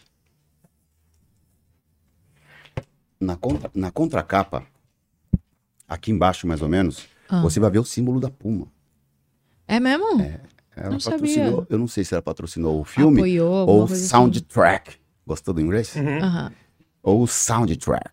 Mas a Puma está naquele filme do começo ao fim, do começo ao fim. Quando eu vi o disco com o símbolo, eu falei, não, esse filme ele é mais do que imaginei, ou seja, a Puma está mais inserida do que eu imaginava na cultura Pode hip hop. crer. Sabe como que é? Mas você demorou um pouco pra entender isso, assim? Ou foi aquela percepção não, na não, hora? foi na hora. Na hora porque é, o, o- o símbolo do, no, no- no disco eu só vi quando eu peguei o disco na mão. Mas a relação Puma com os b-boys, b-girls, com breaking de rua, foi, foi imediato. Porque, é, como posso dizer, você sabe muito bem quando você, você... Você percebe quando tem um figurinista que te veste. Você percebe quando o, ar- o ator, a atriz, o cantor, a cantora está vestindo aquilo que o figurinista disse, ó, usa isto. E no filme você vê os caras usando o que eles escolheram. Eu vi é, é, o agasalho da Puma completo com um bombojaco colete por cima, irmão. Pelo amor de Deus, aquilo caiu na minha mente de uma tal maneira que depois eu queria um colete bombojaco de qualquer maneira, de qualquer forma. Consegui e até hoje eu sou fanático por bombojaco, porque eu tenho certeza absoluta. O pessoal falou assim, ó, escolham as peças e se vistam. Porque são combinações, cara, desculpa, mano, com todo respeito aí aos figurinistas, mas são combinações que só quem é da rua ia fazer, cara. Muitos iam achar cafona, muitos iam achar fora de estilo. Não, cara, o nosso estilo não é pra ser simplesmente um estilo de vitrine, tá ligado? É pra ser um estilo, irmão. E eu vi isso nesse filme. E a Puma tava lá. É louco isso aí. Aí nunca mais. Puma nunca mais tá na minha vida. E é muito doido você falar isso porque você tá falando de um estilo que hoje é a moda. É louco, né? Que hoje todo mundo quer. É. Vestir, quer ser, tá ligado? Quer reproduzir, que, mano, tá na vitrine de todas as lojas, tá ligado? E que naquela época vocês tiveram essa visão. E você ser pioneiro, quando você fala, parece uma coisa. Como a gente já tá no futuro, assim, já fala, ah, é isso. Mas quando você tá lá é diferente, cara. Tô ligado. Porque você tem que estar muito fiel a, a, a- tua, tua gangue, É. teu, teu- teus lances, assim, pra falar, não, é isso aí, eu sou assim mesmo, eu visto isso mesmo e pronto. tá É. E ligado? antigamente era chamado gangue mesmo. A gente não É. chamava de crew ou de turma, equipe. A gente passou por, por, por várias dessas. A gente passou pela equipe, hoje as pessoas chamam de crew. Essa é minha crew. Mas na época era gangue mesmo, sabe como que é? E a gente viu o estilo de, de rua. O pessoal da rua. Isso foi incrível. Quem não assiste, quem não conhece, assistam Beat Street na onda do break. Esse assista filme esse mudou filme. tudo. Assistam esse filme. Esse filme é incrível, cara. Tem agasalhos da Puma ali que até hoje eu penso, mano, por que a Puma não mandou isso pro Brasil, mano? Raridade, pô. Raridade. Cara, umas coisas muito bonitas assim, cara. E essa jaqueta que você fez foi inspirada totalmente nisso. Foi inspirada porque existe um agasalho lá que é, é- eu acho que ele é vermelho Aham. e aqui embaixo branco, lindo. Lindo, mano. É branco aqui embaixo vermelho e a faixa vermelha aqui, pá. E quando eu vi, eu falei assim, eu vou fazer a mesma coisa, só que em preto e amarelo. E, e eu, só que eu fui mais chato, eu coloquei um capuz. E essa blusa dele não tinha capuz. Eu falei, ah, vou incrementar um pouco, né? mano? Mano, você está no Brasil. Aqui não é para amadores. a gente fez o bagulho. E aí começamos a conseguir os bombojacos, então já meti os bombojacos em cima dos agasalhos. Mano, Ali, por onde vocês Deus. andavam, todo mundo olhava, né? Que é aquela coisa. Todo Ninguém mundo entendia nada, na verdade. pá. Ninguém entendia nada, Não. né? Porque a gente, a, a maioria das pessoas seguia um padrão. Uhum. Sabe? Como você vê fotos do Brasil dos anos 20, dos anos 30, a maioria sempre de chapéu, bigode. Pode ver. A maioria sempre chapéu, bigode. Ou, vice-versa, mas era sempre um padrão. E a gente estava fora desse padrão. Né? Existiam as pessoas mais descoladas, né? Que já tinha, já tinham passado pela discoteca e tinha aquela parada lá de, de brilhos e tudo mais e tal. E tinha o lance do punk e new wave, certo? Sim, tava bombando. Mas era uma coisa muito, como se pode dizer, Europa, né? Aí, irmão, quando a gente veio com esse bagulho aí de, de gueto mesmo, pô, mano, eu não sei nem te dizer o que, que passava pela mente das pessoas, velho. Eu acho que era por isso que a gente era tanto parado pela polícia, irmão. Não, os homens ficavam malucos. Porque era muito diferente, assim, tá ligado? Era muito diferente. É uma época em que a maioria seguia padrão, a gente colocava os. A gente chamava de trançado, né? Os fat lace nos tênis, entendeu? Jaqueta grafitada, muitas vezes com o nosso nome ou nossa, nosso rosto. Ah, o boné de lado, sabe como que é? Ah, Alguns anéis feitos de latão, que a gente tinha que se virar. Então imagina, mano, como deveria ser para eles verem essa coisa diferente. Mas Verdade. valeu a pena porque agora eles estão acostumados. Exatamente. Agora fez sentido, é. Agora fez sentido, pô. Entendeu? Nossa, muito da hora, cara. E nos bastidores, assim, da, da, da gravação do, do, do documentário, assim, como é que foi? É, além de rever toda a galera, é rever a galera no estilo, e, sabe, na, naquela pampa que tava na época, assim. Foi doido, porque além de ver esse- o pessoal no estilo, Uhum. a gente também viu muita gente que não se bicava na época e que naquele Ah, momento pode crer. Estava tava se respeitando demais. Por quê? Mesmo sendo, digamos, rivais, tinha um saudosismo ali. Pô, quanto tempo eu não te vejo, mano? Sabe como que é? Pô, te vi, a gente tinha menos de 20 anos ou um pouco mais de 20 anos, a gente não se gostava. E se passaram 20 e tantos anos, 30 anos, sei lá, e, pô, você tá bem, nós estamos bem. Então rolou um saudosismo saudável, uma coisa gostosa ali, tá ligado, mano? Tinha que- gente que eu não via, sei lá, desde 1990. E que eu encontrei naquela noite. E que tá bem. Isso que é o melhor ainda. E tá bem. Ah, da mesma forma que eu queria ver muita gente que não apareceu. E muitos porque não estão mais aqui, né, cara? Outros porque não puderam. Teve muita gente que não poderiam ir porque estavam morando no interior ou por conta do trabalho no outro dia. Então foi meio difícil levar aquele pessoal ali, uma, pelo menos da Backspin. Alguns não poderiam ir. Mas é um momento histórico, cara. Se você não vai agora, nunca mais vai acontecer. É. Tá ligado? Mas Exatamente. aconteceu. Está registrado para vocês assistirem. Pra é sempre. Todos nós. E tem, um, tem alguma história, assim, é, com, a tua, com a tua crew ou com a galera que você trocava na época que, tipo assim, é realmente, assim, inacreditável. Você fala, putz, não acredito que eu passei por isso. Porque deve ter acontecido muita coisa ali naquela troca pelo centro sempre, tá ligado? Cara, eu já fui preso Porque eu tava vindo de um- uma, de uma, de uma roda de break. Eu tava indo pro, pro, pra, pra Praça, de, Praça da Bandeira, que era bem diferente do que é hoje. E de repente eu senti a mão no meu ombro. Pá! Aí eu olhei, não conhecia o cara, um alemãozão grande.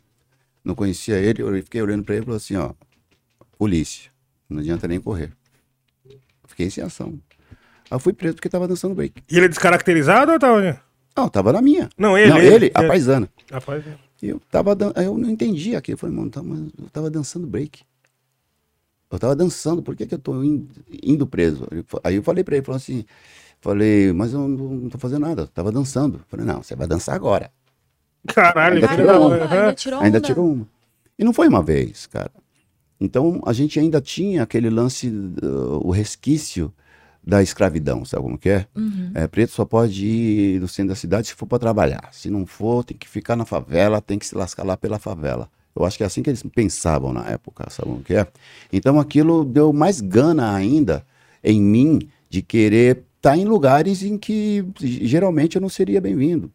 Porque o lugar, o, o- a gente tem direito de ir onde a gente quiser. A gente tem direito de frequentar onde a gente quiser, nós temos esse direito. Porque quando a gente trabalha, a gente paga os nossos impostos, quando a gente cumpre com as nossas obrigações e deveres, ah, ah, ah, eles não veem esse tipo de discriminação. Então, quando a gente também tem direito ao tirar o nosso lazer pelo centro da cidade, seja dançando na rua, seja dançando numa boate, seja bebendo num bar, não importa. Nós temos o direito disso. E, né, e- e eu fiquei muito revoltado. Muito revoltado porque eu fiquei imaginando. E aqueles que estão procurando emprego? Que estão sem documento? Porque isso também é um grande problema. E que estão se documenta aqui? Só querendo arrumar um empreguinho, um biquinho para fazer o bagulho. Imagina. Sem, muitas vezes não sabia nem se comunicar direito. Como que, como que seria para eles? E aí foi como eu comecei depois a extravasar toda essa raiva por essa sociedade hipócrita, preconceituosa, racista, através das minhas músicas. Aí eu comecei então a extravasar essa raiva toda, até porque eu não queria, eu queria ter essa oportunidade de ser pai, e eu queria ter a oportunidade de ter uma família. Eu não sabia se ia conseguir, mas eu queria. Então não ia, sabe, devolver com a mesma ignorância. Eu devolvi em forma de arte, e deu certo para mim. E deu certo para muita gente, porque através das minhas letras, muita gente também mudou um pouco o pensamento. É, e para mim valeu muito a pena. E tá valendo a pena até hoje. Então, e além de mudar o pensamento, viu que era possível também, né, Taíde? É. Tá ligado? Tipo, mano, a gente é. volta a dizer, Brasil, cara, a gente teve poucos espelhos, né, cara? Você foi um grande espelho também. Tá é ligado? Muito, a gente é conseguiu fazer muita, muita coisa porque você fez, sacou? Isso daí, tipo, mano, não tem, não tem dinheiro que pague também, não e dá pra pagar da história, né? E continuar ainda a oferecer muita referência aí, é, mano, com os trampos que tá vindo na pista sempre. Tem uma coisa que você comentou, né, que esse, esse direito de se divertir, não só buscar trabalho. É, esse lance de extravasar que me, me remete muito aos bailes blacks da época também, que tinham essa importância. Sim, sim. E você foi um dos caras, né, que estavam ali, chic shows, um babo e tudo, tudo ali com a, com a galera, né? Isso foi um movimento super importante também, né? É, eu, eu gostaria de ter mais registros do movimento black mesmo, dos anos 70. Acho que nós uhum. temos poucos registros. Eles se encontravam ali, olha que louco, né? Eles se encontravam nos anos 70, aonde nos anos 80 começamos a dançar break. É louco, né, uhum. mano? Ali na, em frente ao Teatro Municipal, em frente ao Mapping, né, que hoje é... Marabá? Não, não, não. Não, no Mapping onde é ali é na... No... Onde, onde é a Casa do é? Bahia hoje. Né? Casa Bahia, né? Cara. E eles ficavam é, com panfleto, é, com folhetinho do, da festa lá no Mapping. Hum... Todo mundo passava no Mapping pra folhetinho pra saber eu, vi, eu, eu, eu, vi algumas imagens, mas eu queria ver muito mais a gente deveria ter um acervo gigantesco, mas infelizmente a gente, a gente não tem. Esse lance de, de, de destruir documentos, registros do, do, do, do, povo negro já vem, já. Demais. Né? É. Esses dias eu vi uma foto, a Nicole Balestro postou no, no Instagram uma foto do James Brown colorida quando ele veio pra cá, mano. Muito louco. Rara, né? Rara de ver colorida Rara, ainda. Colorida, é. Eu ainda faço as minhas, as minhas coisas como antes eu continuo fazendo as músicas com, com o teor de sempre. É, gosto de falar de diversão, igual a música para cima, por exemplo. Senhor Tempo Bom. Senhor Tempo Bom é uma mistura, é uma mistura de, de, de como posso dizer, de diversão. Nostalgia. É, mas um, é, é também é um documental, que é onde eu conto como a gente, como a nossa, os nossos antepassados se divertiam e como a gente pode continuar se divertindo sem perder a nossa essência, né? E o protesto também faz parte da minha uh, da, da, minha lista de trabalho. Né? Eu fiz eu fiz a aula de inglês, fiz malandragem é viver e já tinha feito alguns anos malandragem malandragem dá um tempo e estou para lançar algumas outras aí também que faz parte do esquema de protesto porque a gente não pode esquecer. A gente não pode simplesmente achar que tudo acabou porque não acabou. Ainda mais agora, né? Ainda mais agora com esse atual governo, a coisa está pior do que a gente poderia imaginar. Então acho que todo artista que se preza, ele deve, sem dúvida nenhuma, doar um pouco da sua arte para as causas de luta, sabe, mano? É bom a gente ver nossa arte na vitrine, mas melhor ainda é ver o povo usando a nossa arte para luta. Pode ter certeza disso. Olha aí, olha só essa frase que fica pra gente hoje também, mano. Esse bagulho é foda, viu? Que a gente às vezes passa a, esque a esquecer. É porque, mano, o mercado ele vem com muita coisa assim, né, em cima do, do artista. E às vezes a gente passa a esquecer desse lance de a arte ser usada como é, arma na, nessa guerra, né? É, ela pode até não resolver as coisas, mas ela vai. É, é esse tipo de arte vai alertar as pessoas, sabe? Vai fazer as uhum. pessoas, ó, peraí, não é por aí, vamos prestar atenção. Sabe? Que uma vez uma pessoa falou para mim, numa reunião, falou, mano, não é música que vai resolver a nossa situação. Não é música. Eu concordo. Ela não vai. É a gente indo pra luta. Mas se tiver músicas que nos incentivem, aí a, a luta é muito melhor. É como um filme. Você vê um filme sem, sem som, cara, é ruim. Se você coloca som, você vai ver, mano, a luta fica mais bonita, a luta fica mais pertinente, te dá mais vontade de lutar, sabe como que é?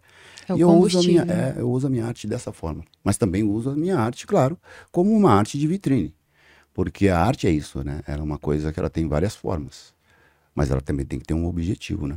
Exatamente. No final, o mais interessante é a, a junção dos dois. É isso aí. Porque a vitrine, ela vai chamar as pessoas e quando a pessoa ela vem, ela aprende uma coisa, Isso tá mesmo. ligado? Ela pega uma visão. Isso é uma coisa muito da hora que tem no rap, tem no hip hop, que tipo, eu sou apaixonada, tá ligado? Que é aquela coisa que te pega, te... Sim. eu acredito muito nisso. O entretenimento com a informação, sacou? É, eu gosto disso. Eu gosto. E Acho que é a melhor uso. forma. É, Exatamente. cara, o, o- próprio, o próprio rap falando mesmo também foi um bagulho, eu como, como público, foi um bagulho que me pegou né? por causa disso. Tá ligado? O entretenimento junto com a informação, sacou? É É. importante. E é muito difícil de fazer. Muito difícil. Agora tá mais tranquilo. Uma linha mais, tênue, é, mas né? é uma linha tênue, né? De você estar ali falando sério, mas também divertindo. Quando vê, pô, igual esse papo, não sei o que, aí no final assim, o cara, ou a mina que tá vendo fala, pô, peguei uma visão hoje, hein? Caramba, mas eu ri, mas eu vi aquilo, tal. Isso é muito da hora, mano, Sim. de fazer. Até porque a gente não veio aqui só para falar de problemas. Viemos falar de tudo. Né, mano? E tudo é alegria, tristeza, felicidade. É a vida, né? É, é essa a parada. É, esse é o lance. E muita gente está nos ouvindo agora está feliz. Muita gente também está preocupada, está triste, sabe como que é? Porque a vida não para, não. A vida não para, não adianta, ela não espera. Não adianta ficar nesse papinho que a vida vai te esperar, que ela não te espera, mano. Ela te dá condições. Se você abraçar as condições, tudo bem. Senão, já era. Tá ligado? Eu sou uma dessas pessoas que tá muito feliz, mano, hoje. Eu também. eu também. Eu também, eu, Eu também. também, eu também. Tava ansiosa pra estar É, aqui, cara. mano, é- no meu cabelo. É, é muito, é um dia muito especial, assim, que a gente tem pra, pra né, tá vivendo aí também. Tipo assim, mano, você que tá com a gente aí em casa assistindo também, tem a oportunidade de participar das ideias, mandar sua, sua pergunta aí no superchat, tá ligado? Vai ser lida aqui com certeza. E, mano, a gente tem esse lance da comunicação também muito presente, né? Dentro do rap. E aí, dá-lhe um tempo, vira uma chave e você vira um comunicador fora do rap também, sem cantar. Essa, essa chave que representou para o Taíde, assim. Seria como que você lidou com isso também? É, eu acho que a música, ela foi. Ela é. Acho que a principal força, assim, que me mostrou, falou, ó, mano, você pode se comunicar. Antes, eu, eu dançando, né, eu tentava ali afrontar o, o adversário, que vinha, me afrontava também. Então a gente tinha gestos, movimentos que mostrava o, o, o que a gente ia atacar, o que a gente estava se defendendo. Era uma maneira de comunicação com o corpo. Mas é uma comunicação meio limitada, porque só quem é igual a você vai entender aquilo ali. Só quem é b-boy, big girl, DJ, grafiteiro vai entender o que está acontecendo. Quando você usa as palavras, aí você amplia mais. Porque aí mais pessoas vão entender. Ela não precisa dançar break, ela não precisa gostar do que você gosta, sabe o que? é? Ela não precisa nem morar no mesmo país que você. Só entendendo a sua mensagem, o que você está dizendo, ela já vai ser atingida de uma certa forma. né? Então, quando eu comecei a me ligar que eu poderia, através da música, também ser um comunicador, aquilo também depois comecei a fazer show. As pessoas começaram a me a falar do meu trabalho. E nesses shows eu comecei a ver que eu estava lidando com o público. O microfone aqui, e apontava, e que eu não sei o que lá do DJ, e pá. Pô, eu também eu posso ser um orador, eu posso chamar a atenção das pessoas, conversar. Então acho que as coisas foram uma puxando a outra, sabe como que é? Uhum. Isso, basicamente, ou principalmente dentro da cultura hip hop. Porque eu comecei a dançar break, comecei a fazer as minhas letras, comecei a rimar, comecei a me apresentar, e aí vem as outras oportunidades através desses trabalhos anteriores, né? Aí eu fui para TV, cinema, livro, desenho animado. Então hoje eu posso dizer que eu sou, acho que, um comunicador acima de tudo. Pô, desenho animado é bravo, né? Esse é um dos meus Nossa. maiores sonhos. Qual que você participou, Thaís? Só pra galera que tá aí com nós Eu fiz na, na, na, na MTV, eu participei do a, a Liga dos DJs Paladinos. Eu era o cara que tirava tudo do cabelo black e falava só rimar. Da hora. Ai, da hora. E fiz também um stop motion, que foi eu mesmo. é, que eu era o Taíde, mediador de uma, de uma batalha de DJ. Inclusive procurem, chama-se é, a Batalha do Vinil. Que é da bem hora. legal, é bem legal. Nossa. Batalha do vinil. É a Batalha do Vinil. Anota aí depois pra gente Vou mandar assistir aqui no à grupo noite. aqui, ó. Nossa, brabão. E, cara, o meu nome é Correria, pra mim, é um dos melhores, assim, as Obrigado. melhores entrevistas, assim, como jornalista mesmo falando. É, você tem um negócio de comunicador também de conduzir a conversa. É, teve grandes é, artistas, amigos, mas também teve outras pessoas fora do seu do seu âmbito ali, né, do rap, daquela vivência, que conduz muito bem, né? Uhum. Qual que você acha que foi o maior desafio, assim, pra você nesse, nesse projeto? Olha, numa boa, eu particularmente eu não vi, eu não vi assim um, algum, um desafio, um problema, Uma dificuldade. uma sim um- dificuldade, porque eu sempre tento deixar a, a, a conversa mesmo como uma conversa, como um bate-papo. Sim, esse é o segredo, né? É, porque eu, eu, particularmente falando, acho que fica ruim para o entrevistador e principalmente para o entrevistado quando você está ali, obrigado, viu? Quando você está ali simplesmente para falar sobre aquilo que está escrito. Sabe o que é? Então, a única coisa que eu dizia para o diretor, falar, ó, diretor, tô vendo aqui o roteiro, mas você sabe que algumas perguntas vão ficar de fora, porque conversando, a gente vai conversando, aí vai passar o tempo, então vamos deixar como, é, como uma conversa livre. Fluida, É. né? Aí a única coisa que ele dizia, eu falei, não, tudo bem, a única coisa que é o seguinte, tem três pontos aqui que não pode faltar, que, que, são, que, que são esse, esse e esse. Eu falei, então tudo bem. Então eu sabia que aquilo eu tinha que falar, certo? Mas a conversa para mim é sempre um bate-papo. Porque é muito bom, é muito gostoso quando você para para conversar com alguém. E é muito chato quando você tem que ficar. Mas. Peraí, diretor, é isso aqui mesmo que eu tenho que perguntar? Pô, sim. Chatão. Sabe? Eu aqui, eu estou à vontade. Vocês me perguntaram um monte de coisa, mano. Vocês me perguntaram um monte de coisa que talvez se fosse em outro lugar vocês iam pontuar, como já aconteceu muitas vezes. Sabe? Fica chato. putz. A mesma fita de novo. Então é gostoso quando você fala uma coisa que tá já no roteiro, aí depois você sai e já pergunta uma outra parada que não tá no roteiro, que não tem nada a ver. Uhum. Aí você volta de novo, porque aí até o entrevistador, o entrevistado vai lembrar, pô, é mesmo. Tô numa entrevista, né? É, Deixa eu responder. é bom pras duas partes, É. né, cara? Então, pra mim, eu não tive assim uma dificuldade. Difícil mesmo era fazer a liga. A liga era difícil, porque É. a gente não podia fugir ao roteiro e eram situações difíceis, como que é? Mas eu aceitei, não, não me arrependo e não reclamo. Inclusive, isso foi pra mim um grande laboratório, sabe? De lidar com situações extremas e tal. É, eu, eu consegui. Eu fui o único apresentador, inclusive, da primeira à última temporada, que não foi trocado. Eu fui o, o- o único que ficou do primeiro ao último. E fui considerado, por uma crítica que eu não, não lembro agora, é, o melhor repórter do programa. Obrigado. Obrigado, obrigado. Tem que sempre que citar essas coisas, importantíssimo. Importantíssimo. Importantíssimo celebrarmos. É, esse e foi um grande desafio, eu acho que é um, é um programa que até pra quem assistia era um desafio também, né? Sim. Qual que foi, assim, pra você a situação mais difícil, extrema ali naquela experiência? Olha, não, não tenho como falar de uma só, não. Eu vou ter que citar pelo menos, no mínimo, aí Fica umas, umas, sei lá, duas ou três. Eu acho que uma barra pesadíssima foi a da cadeia na Paraíba, nos presídios, foi barra pesada. Não só pelo que foi mostrado, mas principalmente também pelo, pelo que não foi mostrado, né? É, uma outra que foi muito, muito complicada foi a do salário mínimo que eu tive que passar um dia inteiro com um que, o, que ganhava um, um trabalhador, então não importava se eu ia ganhar 10 ou 15 reais, a produção vinha e me dava, tirava e. Não, você vai ter que passar com isso, tá ligado? Então tive que limpar banheiro. Foi complicado, irmão, foi complicado. Minha esposa estava comigo, foi barra pesada, foi difícil, bem difícil.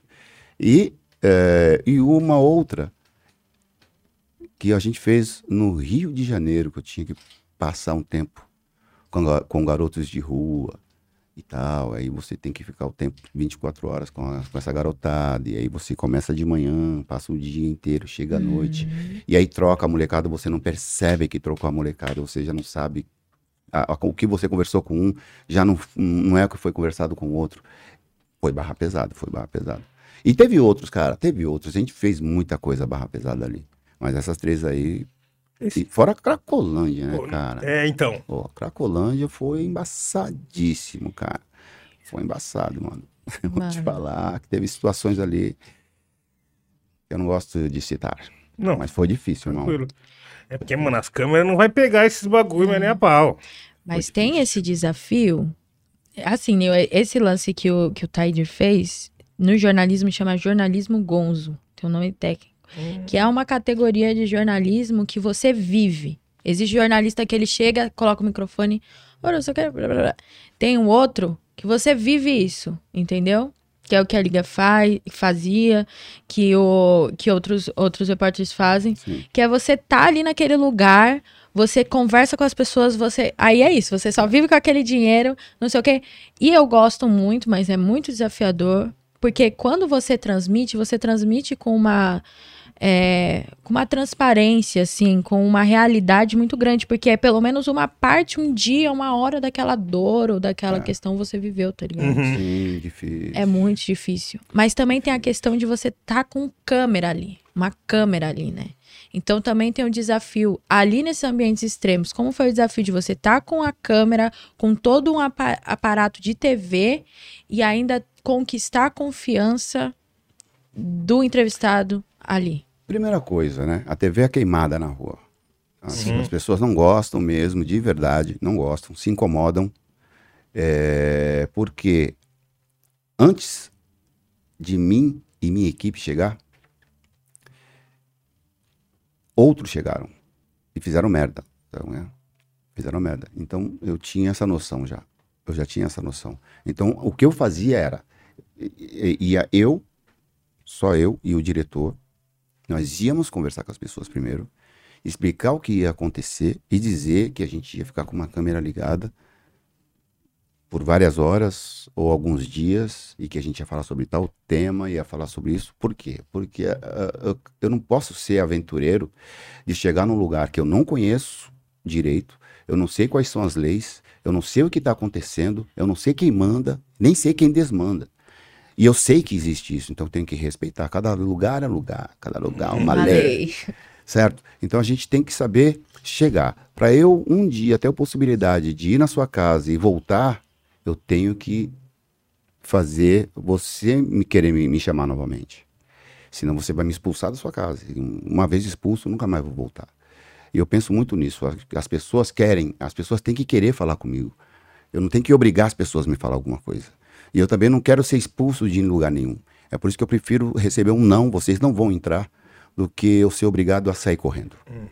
Então a gente sempre, eu sempre fiz questão de não ligar a câmera. Não, não, eu não chegava com a câmera ligada, de jeito nenhum. Primeiro ia conversar com as pessoas, explicar o que ia acontecer. E ainda perguntava: para que lado eu posso virar a câmera? E para que lado eu não posso virar? Porque você tem que respeitar. Se você não respeita, meu irmão, você também não será respeitado. Tá ligado? É, porque a rua também é um mundo à parte, né, mano? É um mundo então à você, você também, por ter a sua vivência, era o cara ideal pra também ter esse tato aí de, mano, saber como chegar, né? Tá, Ele não pode ser aventureiro nessa história. Mas, mano, eu não sabia qual, qual que é esse bagulho de jornal aí, é, Gonzo. É, Gonzo. N- Não Ei, sabia. Não é Gonzolândia, hein? Não é, não é. Ela Gran, Cara, é foda, mano. E esse daí do trampo, tipo assim, você tinha que ficar o dia inteiro com, com, com salário mínimo? Eu não entendi isso daí. o dia inteiro com salário mínimo. Eu trabalhei, eu ganhava ali naquela época uns, sei lá, não me lembro direito, vamos dizer 3,50, digamos assim, Por dia. por dia. Um dia inteiro de trabalho. Não dá nem por ônibus. Se eu fosse limpar um banheiro e o cara me desse 5 reais, não, mano, não é isso. É, é, é 3,20, mano. É 3,50, não tem jeito. Caralho. Aí ia lá, depois ele fazia uma outra coisa, ganhava, sei lá, mais dois reais. Não, mano. É três. Então não tinha essas. Que mais é, cinco é, mais, mais dois é sete. Falei, porra, já dá. Não, não. Não é isso, cara. Tá errado. Então eles pegavam. Porque eu tinha que passar na pele a situação. Mas era eu e minha esposa. E as pessoas que vêm com mulher, filhos. Muitas vezes vem também com outras pessoas que vieram juntos com eles, mano. Imagina, cara. O cara às vezes tem quatro, cinco filhos. Aí alguém fala assim, é, mas ninguém mandou fazer filho. Claro, quem fala isso é que não tá passando por aquela situação. Falta de empatia, irmão, é falta de sofrimento, tá ligado? A pessoa nunca sofreu, por isso que ela não tem empatia. Por isso que ela não sente o outro. Por isso que ela não pensa, ó, mano, o cara tá sofrendo. Ele só pensa, ah, fez filho porque quis, fez porque quis. Calma, não é bem por aí. Não é bem por aí, cara. Eu penso de outra maneira, tá ligado? Eu penso que tem pessoas assim, mas a grande maioria não é assim. É aquilo que você falou da ignorância, né? Ignorância. Pessoal fechado no, na sua perspectiva, não. Mano, não tá, não tá enxergando nada do mundo, cara. Não tem essa, essa realidade. Imagina como que é isso. Você viver com 3,50, cinco filhos no mundo. O povo brasileiro faz milagre. É muito louco isso daí, tipo assim, quando você via né, sua mãe voltar do mercado com algumas coisas, assim, você ia falar, caralho, como você conseguiu tudo isso com tão pouco? Era tipo mágica, era tipo mágica mesmo.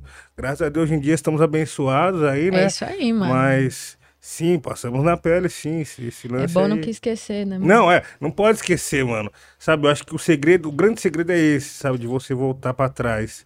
Eu lembro que eu via, chegou uma entrevista, e o cara falava, quando tá tudo legal, mano, eu paro pra pensar no passado. Tá ligado? Sempre pra estar com o pé em terra firme. Eu achei isso daí muito é, intrigante, porque quando tá tudo bem, a gente não quer mais nem lembrar do passado. Fala, que? Mete marcha, filho, já era, passou, passou. Sabe? E você re- relembrar essas paradas, revisitar isso daí, é aquele sentimento de, mano, a raiz, manter a raiz, tá ligado? E você saber que o dia amanhã é imprevisível também. É. É esse o lance. A, a mãe da. Do, foi uma- a Donda que falou, no- da mãe do Kanye West, falou que ó, os mais sábios são os gigantes que têm os pés no chão e a cabeça nas nuvens. É? É. Linda frase. Muito louca essa frase, mano. Acho muito da hora. E além da, de você passar por essas partes desafiadoras e tal, teve um programa muito massa que você fez que foi Manos e Minas, né, mano? Esse Esse aí, aí sem medo de, de, de falar. é a liberdade Foi. que você falou, né? Que você comentou aí do Foi a lance. melhor coisa que eu fiz na minha vida. De É mesmo? Agradeço todos os programas, me ajudaram muito a, a- a me projetar, aprendi muito, ganhei para isso, mas eu tenho aqui um grande carinho mesmo pelo programa Manos e Minas, cara. Eu tinha total liberdade, tinha total liberdade.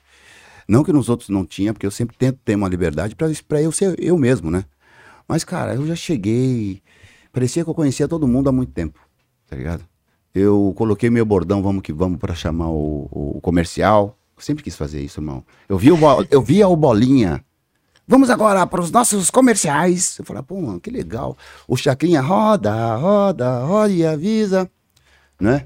Vinha o Silvio Santos, ô Lele, não, Raul Gil, ô Lala, espere um pouquinho, vamos faturar. É, isso era muito falava, bom. mano, que legal, que legal. E eu cheguei no Manos e Minas e coloquei, e agora, vamos que vamos, que o sol não pode parar. Pô, isso era demais, eu me sentia o verdadeiro bolinha, cara, tá ligado? Os grandes comuni- comunicadores, para mim, o Chacrinha é o maioral em termos de comunicação, em termos de programa de auditório, né? Mas tinha o Bolinha, Bolinha era um grande também, Raul Gil. Nós tivemos o Barro de Alencar, dancei break no programa do Barro de Alencar. Temos agora o Faustão, que é o que é o da, da, da, atua- da geração atual, né? Cara, mas com certeza, com certeza ele aprendeu muito com os grandes apresentadores do passado, sem dúvida. Pô, Manos e Minas, eu fui lá, já, eu, tipo, eu fui na, na, né, na- quando fui convidado, eu não sabia quem tava apresentando na época, né? Eu fiquei, falei, cara, será que ainda é o Taíde ou é o Max B.O.? Mas aí tam- foi a Estrela d'Alva, também Já foi d'Alva. sensacional. Também. Mas, mano, experiência demais. E é, e é uma pena, né, de não ter continuado o programa também, né, mano? É uma pena, mas eu penso que, cara, se não foi lá, a gente tem que ter em outro lugar, entendeu? Eu penso que hoje com a internet, com a tecnologia, a gente tem que ter. Eu tenho uma vontade mesmo de, de, de ter um programa de auditório, tá ligado, mano? Pra fazer, para divulgar os novos nomes, os nomes atuais que estão aí, levar os antigos, como eu falei, que tem público que infelizmente não é assistido, sabe como que é? E, e- e eu quero ter, eu quero ter porque eu gosto. Eu acho que eu vou estar é, colaborando de várias maneiras com a nossa cultura hip hop, com o nosso Brasil e colaborando comigo mesmo, que gosto de fazer isso, tá ligado? E eu quero fazer. um auditório, as mãozinhas que acende gigante no meio do pessoal, um cara que levanta a, placa, aplausos, tá ligado? É, irmão, quero ter essa fita aí. É muito louco. E não temos ainda. Uhum. É. E agora já vão copiar, já pronto. Não, calma aí, gente. Pera lá, calma aí, gente. Olha lá quem chegou aí, ó. O Ian Cheguei, tá na rapaziada, área. tô na área aí. Pra lembrar também que tá o superchat rolando aí, pra você participar aqui do papo, mandar sua pergunta, mandar o seu salve. Pode mandar também vintão pra fazer as perguntas e cinquentão pra divulgar sua parada aqui, certo? E também tem um QR Code na tela, manda direto pro site da Puma. E, mano, eu tava trocando uma ideia com o Max hoje, Qual deles? o Max B.O. B.O. O B.O., ele, ele falou, mano, eu tenho uma parada pra mandar pro Taíde, Lá você vem. consegue agilizar pra mim aí, ô Luke? Lá vem, lá vem. Claro, pô. De olho no Deixa eu lance, jogar de olho no aqui, lance. Vou jogar aqui, peraí. Vou jogar na tela e tem que jogar na outra tela. Talvez demore um minutinho. Fechou, fechou. A gente tava trocando ideia, ele aí. começou a contar umas histórias. vou jogar Ah, na- eu acho que eu sei, Na mano. tela aqui. Eu acho que eu sei. Ó, aquele chapeuzinho ali, hein, Max? Cuidado, hein? Parecido com esse aqui, hein? Bonito, mas o meu não tem um- uma pena vermelha. Peraí que eu tô.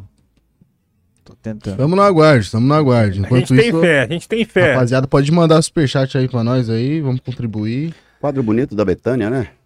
Uhum. E, é- e essa, essa, essa, essa montagem é ele mesmo que faz, né? Bem louco. A colagem, né? É, é, mano. Faz uma pra mim aí, Max. Faz Olha uma lá. dessa pra mim, mano. Vambora, O vambora. Max não tá, tá negando voz aí, ó. Vamos que vamos, tá preparado. Salve, salve família do Rap Falando, Max B.O. na área. Para mim é uma grande satisfação estar aqui com vocês hoje para receber esse professor, esse mestre, esse amigo que é o Taíde, certo?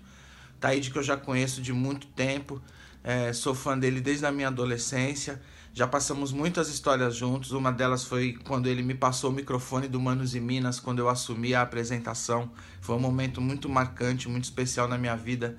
Várias vezes me confundem com o Taíde. Ah, eu sabia. eu e o Taíde, a galera já me confundiu com ele numa festa que ele estava sentado do meu lado, a gente conversando. Mas o momento mais especial e mais marcante para mim de toda essa relação foi esse dia aqui, ó. Um dia do show da Academia Brasileira de Rimas no projeto Radial.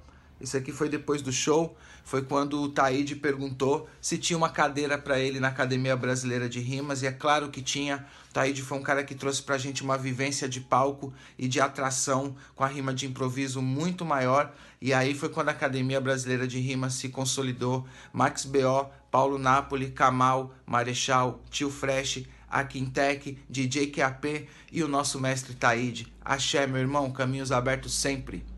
Grande Max B.O. grande Max Opa. Opa, opa, segura aí, segura aí. Segura aí. Segura, a produção. Segura aí. Salve, salve, Max B.O. Obrigado pela Obrigado contribuição, pelo salve aí, professor. Pessoal tá Participado aqui com a gente. Muito louco isso, cara. Porque, pô, a academia tinha que ter registro, mano. Ah, Eu acho que eu, eu não tenho certeza, mas a gente tem um registro no meu disco Assim que a Minha Humanidade, onde a gente fez o HIP HOP, né? E a gente tem, a gente fala da, da, da academia ali. E cada um mandou sua rima, foi muito louco. Pô, mas a gente tem que ter vídeos dos shows. A gente fez shows em- aqui no Clube da Cidade, a gente fez no Rio de Janeiro.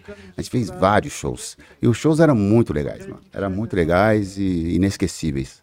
Eu acho que não temos esses registros, então tá na memória. Tá na É, memória. então eu- ficou na memória. e eu agradeço, né? Porque os caras me aceitarem aí na Academia Brasileira de Rimas. E a gente fez.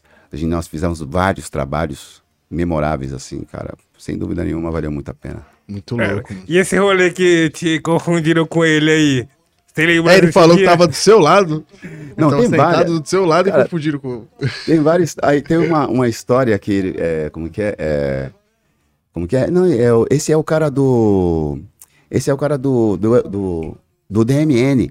Falando, ah, não, não é do DMN, não. Ah, não, é verdade, ele é do RZO. A pessoa errou três vezes, né, mano? Numa tacada só. Tem várias tretas, mano. E ele é muito engraçado. O Max B.O., além de ser um dos maiores rimadores que a gente tem de improviso no país, ele lançou estilo, né, cara? Um monte de gente começou a copiar o lance da, da- do RG, sabe como que é, mano? Levou a sério mais o lance da rima de improviso, ah, porque eles viram que a rima de improviso não era só de você batalhar contra outra pessoa. Poderia ser um entretenimento, podia ser um show. E ele é um grande show, um MC show do, do improviso brasileiro. né? É um privilégio ter ele falando de mim. E como é que foi passar o bastão ali pra ele no Manos e Minas ali? Falando, mano, agora é você que vai tocar isso aqui. Fiquei muito feliz. Eu fiquei muito feliz porque é uma pessoa de confiança. Eu sabia que ele ia segurar a onda. Ele também é uma pessoa bem quista por todo mundo. Né? Tem o respeito de todo mundo. Então eu sabia que o programa estava ficando em boas mãos. Eu, não- eu fiquei mais triste mesmo em sair do programa, porque eu não queria ter saído do programa. Mas tinha que alcançar outros patamares, entendeu? Tinha que alcançar, eu tinha que ir um pouco além. E, ah, e sair um pouco da zona de conforto, porque o Manos e Minas era uma zona de conforto, né, cara? Pra mim era, era divertido demais. Eu não, não vi, não vi a hora de, de chegar o dia de gravar o, o programa, porque eu me divertia, me inteirava, via pessoas que eu não via há algum tempo, alguns amigos, algumas bandas. Eu apresentei Originais do Samba, meu irmão. É um Mig Neto, tá ligado? Até o Nazi do Ira, que é o meu padrinho artístico, foi no programa. Então eu pude ali apresentar muita gente que eu gosto. Então, cara, tá no meu coração esse programa para sempre. Quero mandar um abraço a toda a equipe, a diretora Maria Amélia e todo mundo que trabalhou no. Inclusive, tem um câmera que tá trabalhando, não vou lembrar o nome dele agora, mas ele sabe que, de quem que eu tô falando, que tá trabalhando lá na equipe do Canta Comigo. Encontrei com ele esses dias aí. Louco. Estamos nos encontrando. É uma Coisa boa, coisa boa. E aí, produção, qual que é o próximo? Estamos na bala? Deixa no jeitinho aí. Ah, moleque. Ih, Vixe, vai ter que comprar. Tem que pô- comprar agora, Luke? Olha só. Dinheiro não é problema. Vamos lá as notas do Taíde. Aqui. Pega as notas do Vou Taíde aqui, ó. aqui, peraí. Fechou, fechou. Gabriel, enquanto isso, família, você vai conferindo todas as ideias e muito mais. Ah, E se inscrever no nosso canal de cortes, porque na sequência vai estar tudo disponível aí, Salve, separadinho. salve, Ah, esse é o grande. Olha lá, olha lá. Vamos lá, então vamos com o Tifu então agora. Vamos com o é Tifu. Tifu. Salve, Tifu. Obrigado pela contribuição, irmão. Vamos que vamos, viu? Olha lá. falando, firmeza total, aqui é Arnaldo Tifu na voz, salve, salve meu fela amado, meu mestre, meu mano, tá aí, de firmão, e aí, como é que você está? Tudo a pampa? Espero que sim. Mestrão, tô passando aqui primeiramente para agradecer, são quase 10 anos trabalhando junto com você, integrando a sua equipe, fazendo parte da grande família que é apenas produções, tá ligado? E nesses quase 10 anos obtive muita informação, muito conhecimento, grandes aprendizados que eu vou levar para a vida toda. Meu muito obrigado. E não posso sair fora antes de deixar aqui para você uma pergunta.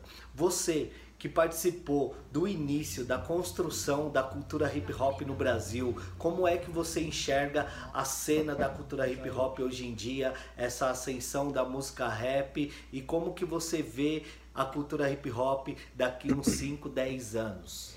Valeu, mestrão. Aquele abraço. Valeu, rap falando. É nós. Grande Salve, Arnaldo. Grande Arnaldo Tifu. O Arnaldo Tifu é o seguinte, cara. Como ele falou, a gente já, tra- já trabalha junto há algum, algum, alguns anos aí. Cara, se tiver um dia que eu tive algum problema com o Arnaldo Tifu, tanto profissional como pessoalmente, velho, eu não, eu não me lembro, irmão. Não tive, mano. Não tive. Qualquer problema que tivemos foi resolvido na hora, foi conversado é, inteligentemente, porque ele é um cara inteligente, né? E sem falar do trabalho, né, irmão? O trabalho de responsa, né? Gosto das músicas dele, das ideias dele, das letras. Uma vez me perguntaram, e eu repito, perguntaram se se tivesse, se tinha alguém que se eu tivesse que deixar no meu lugar, eu deixaria em, em termos de música, de hip hop, do que eu faço. Com certeza é Arnaldo Tifu. Porque ele é, além de ser inteligente, mano, ele fala é, com muita verdade em tudo que ele coloca nas letras dele. Ele é musical, ele é gente boa, ele é amigo, ele é profissional. Não tenho o que dizer nada de ruim nele. Até chato, né? Você podia falar, mano, o cara é mó mala. Mas nem isso, mano, tá ligado? Qualquer problema que já- a gente sempre teve, ele sempre falou, ó, mestrão, tá? Ele me chama assim, né? Tá acontecendo tal coisa e tal. Eu falei, não, vamos resolver e tal. Qualquer problema que eu vejo, que eu sinto, eu chego, o, o Tifu, tá acontecendo tal coisa assim, a gente conversa e resolve, irmão. Nunca tivemos nenhum problema com o Arnaldo Tifu. E sem dúvida nenhuma, o Arnaldo Tifu merece todo o respeito, ele merece os maiores palcos, porque ele merece também todas as luzes que possam chegar até ele. Porque é isso que ele emana para as pessoas, ele emana sempre muita luz, né, irmão? sempre mandando mensagens positivas, sempre falando coisas pertinentes. Então, para mim, é um grande, uma grande honra trabalhar com o Nautifu, ser contemporâneo com ele, dividir tanto o trabalho como a gente já dividiu e dividir a vida também, né, irmão? É uma grande honra para mim, sem dúvida nenhuma. Antifu é mil graus, mano. Toda vez que eu grau trombei ele também foi da hora, mano. E essa pergunta dele aí, que como que você enxerga essa geração do rap, essa ascensão do estilo? Olha, eu da mesma forma que eu, quando eu comecei a fazer o meu som, eu não imaginaria que a gente poderia chegar até em outros países, outros estados, ter fã-clubes, pessoas ouvindo o que você tem para dizer, se apresentando em TVs, fazendo tudo que a gente faz ah, hoje. É, eu acho que essa nova geração ela está fazendo um bom trabalho porque ela está movimentando o mercado, não é? Estão cada dia mais se empenhando nas produções, nas letras. Até eu acho que hoje existem mais letras falando coisas de vida do que de diversão, como era antes, nessa nova geração que eu estou dizendo, é? É, eu só penso que eles devem também se, se ligar que eles estão começando alguma coisa. Né? Eles chegaram, já tinha uma coisa ali que existe, certo? Mas eles também estão começando alguma coisa. É bom eles pensarem como eles vão querer ser reconhecidos amanhã. Só como alguém que veio, fez fama, ganhou muita grana e tudo bem? Ou com alguém pertinente que deixou um legado para as próximas gerações. Ligado? Eu acho que é uma preocupação que eles deveriam ter. Porque muitos pens podem pensar, não, isso é rápido, isso é passageiro. Vai passar rápido. Pode ser que eu nem chegue aos meus 50. Pode ser. Mas também pode ser que sim.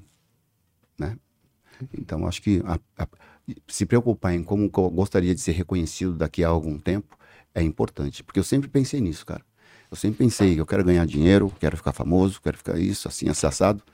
Mas eu também quero ser um cara respeitado quando eu chegar a uma certa idade. Quando eu, se um dia eu deixar de fazer meu trabalho, eu quero que as pessoas olhem para mim e vejam que o trabalho que eu fiz é um trabalho pertinente, importante e que sinta orgulho daquilo que eu fiz. né? Porque tudo é bom, cara. Fama, dinheiro, isso é, tudo é ótimo. Mas o melhor, o melhor é você ser respeitado sem precisar ter isso. Porque se um dia você deixar de ter, as pessoas vão olhar para você e te cumprimentar com todo respeito. Vai ser ruim se a pessoa olhar para o outro lado só porque você não é mais famoso, só porque você não tem mais aquela grana. Tá ligado? Seria uma boa pensar nisso. né? E quem sabe futuramente, daqui a 10 anos, eu possa ver um monte deles por aí, fazendo mais sucesso ainda, ou com o mesmo sucesso, certo? Mas independente disso, eu quero vê-los sendo respeitados, mano, em todos os lugares, tá ligado? O respeito é uma coisa que não se compra e não se vende. Ela é conquistada, tá ligado? E se você perde o respeito, você nunca mais vai ter grana nenhuma no mundo que vai comprar esse respeito de volta. Porque não tá pra ser vendido, né? Tá ligado? Pô, muito Muito bom isso daí, mano. aulas, Muito- mano. A gente tava até trocando essas ideias A ontem, gente trocou essa ideia ontem com, com o convidado que veio aqui. É, no- nos bastidores sobre esse bagulho de legado, sobre esse bagulho de grana, de fama e tudo mais, o que realmente importaria e tal.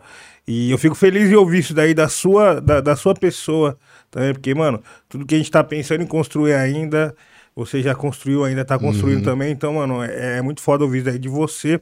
E muitos jovens também que estão assistindo a gente, que a rapaziadinha que tá começando corre, é, ter essa informação agora é um bagulho valioso, porque eu mesmo, quando eu comecei a rimar, quando eu comecei a, a gravar, a escrever, eu nunca tinha ouvido isso daí de ninguém, sacou? Até chegar o momento de eu ter uma proximidade com o mestre, e ele virar e falar, não, é assim, assim, essa que foi o Rodrigo G. Até chegar esse momento, era muita, né, ilu- ilusão, muita, né, muito pensamento supérfluo. Então isso daí é muito valioso, mano. E você que tá assistindo a gente aí, guarda essas informações do Taíde aí, guarda esse conselho. Da hora, família? Maneiro. Obrigado, Taíde, por isso daí também, mano. E vamos trazer o próximo convidado aí, DJ. Salve-se. O Kamal. Falando, Olha ele. Olha aí, ó. Rap falando com Taíde. Meu professor, primeiramente, muito obrigado. E eu gostaria de saber de você como foi a sua entrada na Academia Brasileira de Rimas, como foi a convivência com a gente e conta alguma história engraçada, algum perrengue, alguma parada de show que a gente passou, certo? E é nóis. Saudade de você, meu professor. Valeu. Grande Kamal, fala inglês pra caramba, né? Matemático, moleque. É matemático, né? Ele fez ma- Ele é perito em matemática, uma parada assim. É, a gente trocou essa ideia quando ele veio aqui, ele É, falando sobre números. de matemática, e pá, ele é inteligente pra caramba, mano. É o seguinte, Kamal. é, a minha entrada no- na Academia Brasileira de Rima, o, o B.O. acabou de contar, né, mano? Como foi. Mas eu posso dizer que foi um dos melhores momentos da minha vida, da minha carreira, porque eu poderia, eu podia tratar de assuntos pessoais, cuidar do- do- do- de assuntos pessoais, mas ao mesmo tempo trabalhando, tá ligado, mano? Com os amigos, tá ligado, mano? Eu, podia, eu pude ser artista, um, o MC artista, mas também pude ser o, o MC que tava ali observando como essa rapaziada tava desenvolvendo o seu trabalho. E aprendi muita coisa. Eu aprendi muita coisa com essa com a Academia Brasileira de Rima. E quando eu falo, eu fico pensando só que a gente não tem tantos registros, né, mano? Só isso, só isso. Mas ter convivência com o Kamal, BO, a Quintec, Napoli, Fresh, tá ligado? O QAP. O QAP trabalha comigo até hoje, mano. Certo? Um grande abraço aí, ó, DJ QAP. É, foi um, foi um mágico, digamos assim. Isso é clichê, né? Mas foi, porque pô, era muito louco, porque eram eles na- nessa, nessa época não, não existia é, a- a- essa efervescência assim, do- do- do- de- das batalhas de rima que tem hoje, né? Do- dos improvisos e tal. E só que eles, eles eram os caras, mano, tá ligado? Eles eram os caras conhecidos da rua, o pessoal falava neles, falava do nome deles, se juntaram para fazer uma seleção, para montar uma seleção de rimadores. E eu aprendi muito, muito, de verdade, mano. E as nossas paradas, ele falou, ele, ele disse para contar como era, como era feito, contar alguma história. Uma história que eu posso contar é que as, as, as apresentações nasciam a caminho das apresentações. Sabe como que é? Que louco. É, não tinha um ensaio. A gente me, me lembro que quando fomos no Clube da Cidade, se apresentar no Clube da Cidade, o que teve foi saber o, quem ia cantar um pedacinho da sua música numa sequência. Mas o que ia rolar de improviso não era combinado, até porque você não, não seria improviso. né? Então as tretas eram reais. E teve uma vez que a gente estava indo, acho que no Clube 5 de Osasco, se eu não me engano. É, não, essa foi no Rio de Janeiro, que aí eu e o, o, Arquim, a gente foi batendo boca e teve aquela discussão. E aí alguém falou, mano, deixa essa discussão pra resolver no palco. Quando chega lá, você resolve. E era assim que acontecia de verdade, tá ligado? E teve uma vez aqui no, no, no, no Clube 5 que o Flash, o Flash sempre querendo arrumar pra minha cabeça, né, mano? Ele vinha, ele veio, mandou uma, não vou me lembrar a rima agora, mas ele falou que ele era o ele era quem, mano? Ele era o Mike Tyson. Ele era o Holyfield, tá ligado? Que era um, um não sei o que lá, e que ele era o Holyfield. E pá, que ele ia me quebrar e tal. E eu me lembro que eu mandei uma rima dizendo que, que pô, se você é Holyfield, então agora eu quero ver. Eu sou o Don King, aquele que paga você. Então a gente sempre tinha. então a gente sempre tinha essa parada de montar o show durante a nossa trajetória pro show. Era muito louco, cara. E, mano, só Era pra, quem, só pra quem tá assistindo a gente, o que exatamente foi o que era a academia de rima? A Academia Brasileira de Rimas era uma junção de rimadores, certo? Não sei se eu vou lembrar o nome de todos, mas Max B.O., Paulo Napoli, eh, o Kamal, a Quintec, Tio Fresh, DJ que é apenas quadradas e eu. A gente se juntava para fazer shows de rima, de shows de improviso. E nessa parada eu, eu, eu achava que era legal as pessoas também saberem que a gente não estava lá só para fazer as rimas, a gente também estava para mostrar um pouco do nosso trabalho. Então a ideia foi colocar um pedacinho do trabalho de uma música já gravada de cada um para fazer a apresentação da apresentação, tá ligado? Para as pessoas nos reconhecerem. E era muito legal. Era muito doido porque ah, não tinha aquele papo de, mano, agora vai começar você. Não, mano. Ah, Cada um por si ali, tá ligado, mano? Cada um pegava. Você decidia se você ia começar ou não. E quem começasse arrumando, eh, mandando a rima primeiro, dava a deixa pro outro, tá ligado? Era muito louco, porque você se mordia de verdade mesmo. Mas era gostoso ao mesmo tempo, mano. Porque você sabia que você ia ser provocado. Você não sabia quem ia te provocar, tá ligado? A não ser que você brigasse com alguém durante o, tra- o trajeto. Como aconteceu comigo e a Arquitec dentro da van, tá ligado? Então, quando você brigava, você sabia, você vai ter que resolver ali no palco. Mas quando a gente chegava, a gente não sabia. Então, era muito louco, era muito divertido, mano. Era muito divertido, de verdade. E o nome nasceu, acho que foi o Max B.O., se eu não estiver enganado, da- inspirado na Academia Brasileira de Letras.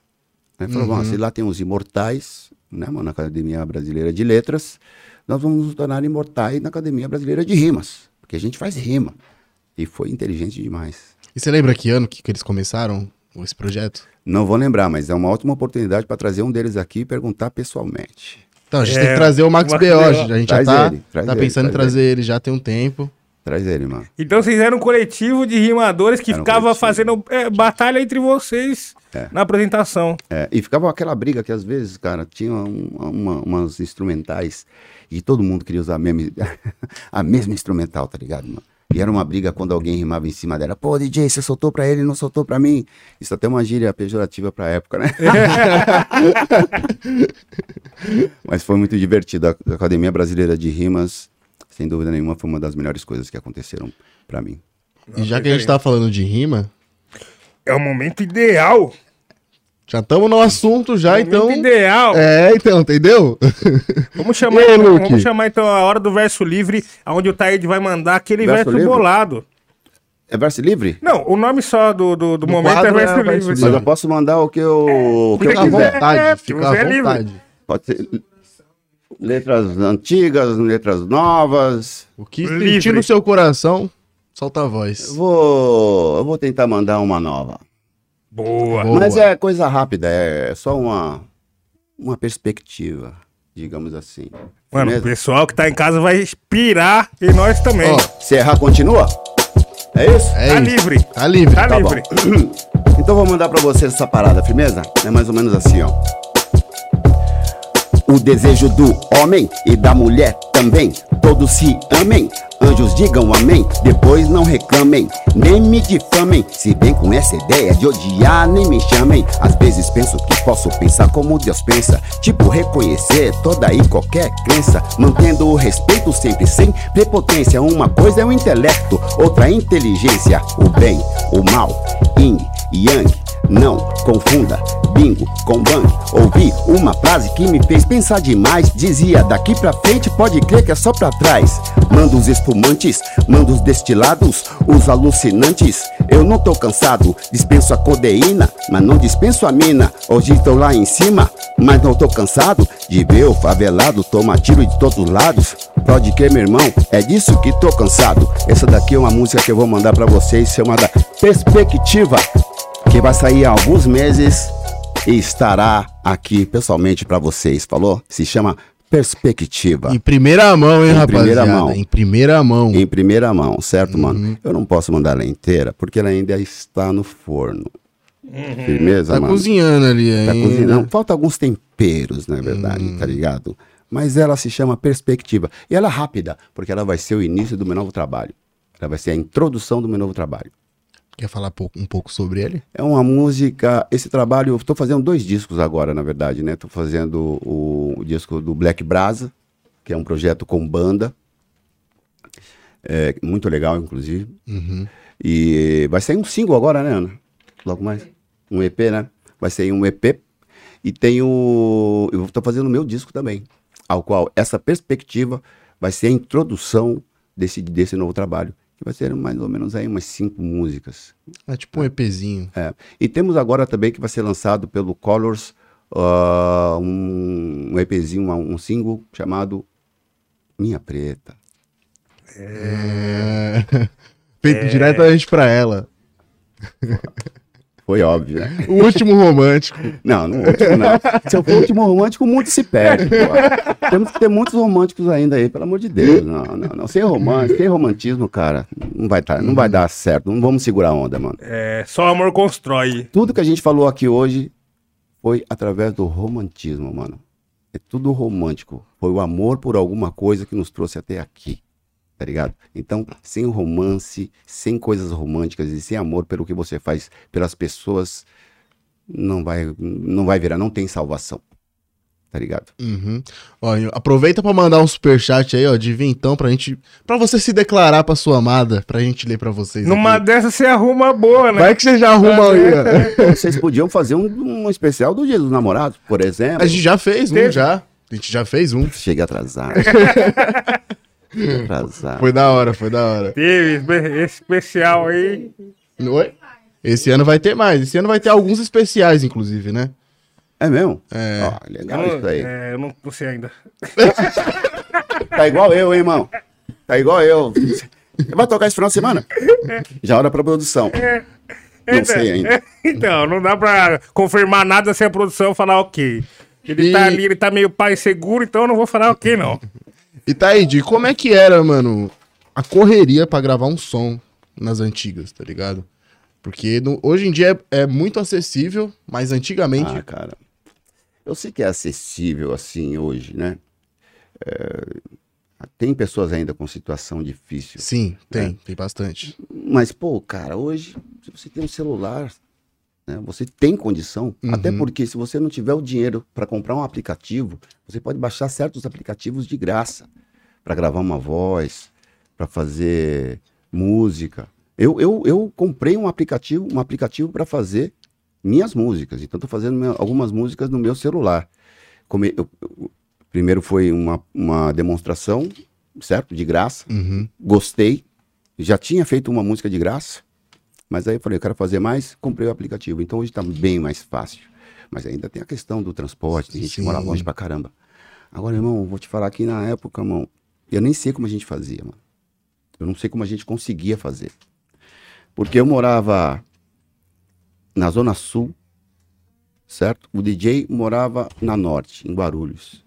Para eu sair da minha casa na missionária, eu tinha que pegar o busão na missionária até o Jabaquara. Do, do Jabaquara eu pegava o metrô até a Armênia. E da Armênia eu pegava o busão Pra Guarulhos. para Guarulhos. E a volta era a mesma fita, mano. Era a mesma fita. Tinha que fazer a mesma parada. E quando o, o estúdio de gravação era longe, porque a gente, aí a gente começou a fazer as paradas, mas não era gravação ainda. Estávamos nos preparando, certo? Uhum. Quando começamos a gravar pra valer, eu só fui comprar meu carro no, no final dos anos 90. Quando, quando a gente tinha pra gravar pra valer, às vezes a gente tinha que sair. Eu tinha que pegar um bus na missionária, chegar lá na- na- no Jabaquara, ir até a Barra Funda. Da Barra Funda eu descia, pegava o busão até, acho que Cachoeirinha, se não me engano, e ainda descia uma quebradona de quilômetros pra chegar até o estúdio, mano. E na volta, a mesma Mesma. fita. Então, algumas vezes a gente dormia dentro do, no- lá no estúdio, para no outro dia começar de manhãzinha, quando a gente não seguia a madrugada toda trabalhando. Isso quando a gente não tinha que samplear nada. Porque se você tivesse que samplear alguma coisa que você não tinha o disco, mano, você tinha que ir embora, marcar uma outra sessão para chegar com o disco certo. Porque não tinha como você sair lá, pegar o disco e voltar para gravar a frase. Ainda bem que hoje tem tecnologia, tem o digital, mano. Você fala, alô, você já tá lá Uhum. no Cerato. Alô? Eu e o Tifu fizemos a música Vacilômetro, onde o, o DJ Eric DJ, grande DJ, grande campeão mundial de DJ, DJ Eric J. é, ele gravou a minha voz, gravou a voz do Tifu na hora e já fez o scratch na música, tá ligado? E, é, hoje tem essa possibilidade, mas na, na nossa época, irmão, esquece, mano. Não tinha essa possibilidade. Não tinha, tá ligado? Então a gente é, sofremos bastante, mano, pra fazer o que a gente fez, mas fizemos, tá ligado? Bem ou mal, fizemos. Tivemos problemas de captação, tivemos vários problemas porque as máquinas eh, das gravadoras na época não suportavam o peso que o nosso som necessitava. Então você ouve muitas músicas daquela época abafadas, com volume baixo, porque eles tiravam o peso, eles tiravam porque as máquinas não, não comportavam. Isso foi melhorando com o tempo, né? Isso foi melhorando com o tempo. Se você pegar o disco Assim com a Minha Humanidade, se você pegar esse disco, não tem comparação com o primeiro. E isso é sinal dos tempos também. Uhum. Então era bem difícil, mano. Era bem difícil. E no, no- e no trajeto aconteciam várias coisas. Acidentes, né, cara? Teve um cara que deu um tiro no, no- no- motorista, mano, no Eu, ta- eu tava sentado do lado, assim. Sempre tinha aquele banquinho sozinho, né? Perto, perto do motor. E eu gostava de ficar ali, eu ficava sempre no último. E, e teve um dia, cara, que tava indo pro, pro estúdio e, e não sei o que aconteceu. Não sei o que aconteceu, mano. O, o piloto parou no, bus- no, no ponto para as pessoas subirem e saiu um cara lá do ponto de ônibus, mano, mandando tiro pra cima do, Que isso? do motorista. Aí o motorista se ligou, já acelerou, parou na delegacia que ficava ali alguns, alguns quilômetros. Eu pensei, mano, podia ter pego um tiro em mim nessa porra, velho. E aí? Então a gente passou muitas coisas. Isso pode acontecer a qualquer momento, a qualquer instante, né? Cara, mas foi difícil pra gente, mano. Não foi fácil, não. Mas eu tô feliz que agora tá fácil pra rapaziadinha aí. Pra mulherada também, que tem muita mulher no sim, rap. né? Sim, sim. Uhum. Até pra, pra lançar, né, mano? Hoje em dia dá pra você, que nem se for do aplicativo mesmo, que você faz a música e já sobe por ele mesmo. É. Já sobe por ele mesmo, tá ligado? É, eu gravei uma guia esses dias aqui no celular e eu falei, oxe, olha essa qualidade da voz, tá ligado? É. Ficou muito bom, muito bom. Porque ele já vem no esquema certo pra você fazer o bagulho. Uhum. Já vem, olha, vamos deixar as pessoas fazerem o som delas, tá ligado? Naquela época, irmão, você não tinha videoclipe. Não tinha videoclipe, você não tinha estúdio, tudo era caro, não tinha equipamento adequado. Sabe, muitos não tinham tocadiscos. Era difícil, mano. Era bem difícil. E mano. Era difícil. Gravadora, né, mano? Na minha época era gravadora. Depois que vem o, o, o, o boom, que aí todo, as, as equipes de som começaram a montar selos e tal, e aí começaram as, divu- as divulgações em massa, digamos assim. né? Mas antes hum, era complicado, mano. Ou você ia pro baile fazer show para divulgar sua música e tocar no- na, na rádio segmentada, né? Tipo 105 FM e tal. Que a 105 podem falar o que quiser, mas a 105 nos ajudou bastante. Nos ajudou bastante. Tivemos alguns problemas, porque, pô, nada é perfeito, né? Mas é uma rádio que continua até hoje tocando o nosso estilo de som e está aí ainda com um grande respeito no mercado, tá ligado? Mas veio a época dos, dos- dos- da- das rádios piratas, digamos, as alternativas, né? E aí a gente conseguiu divulgar um pouco mais. Só que era sempre aquele mesmo negócio. Tinha que fazer um negócio com o dono da rádio, com o dono da equipe, com o dono do selo. E, putz, mano. Complicado, mano. Complicado. Você não podia discutir sobre certos assuntos, sabe, mano? Porque tinha um monte de gente valente, pô. Complicado, mano. Então hoje eu vejo que, que- que com essa tecnologia, com essa facilidade, a tendência é essa nova geração desenvolver até novas maneiras de se trabalhar, que vai ser muito bom para as gerações que estão chegando aí. Facilitar mais ainda. Perfeito, perfeito. E, mano, um outro bagulho também que é até uma pergunta que eu tenho pra mim, assim, é... Tá aí, esse bagulho de você ser reconhecido em todo lugar que você vai, como que é pra você essa parada, mano? Eu mesmo, para, pra mim, eu me sinto como se estivesse no show de Truman. Todo mundo sabe o seu nome. Você vai lá no mercado... Esses dias nós no busão. é, tipo, mano, e é insano. Outro dia eu fui, eu fui, eu fui, fui no cinema, tipo, no final da sessão, aí, tipo, na hora de entrar, o maluco, ô Nil, seja bem-vindo. Falei, caralho. Aí outro dia eu fui almoçar também no lugar, aí os caras da cozinha falaram, mano, seja bem-vindo. Tipo, já conhecia, já me chamando pelo nome. Achei muito louco isso. Pra mim tá sendo muito novo também, tá ligado? E eu queria saber como você reagia a esse bagulho. Mano, eu gosto, irmão. Eu gosto e me sinto, me sinto lisonjeado, porque enquanto estiverem lembrando do meu trabalho de mim, terei trabalho. Tá ligado, mano? Terei algo a dizer.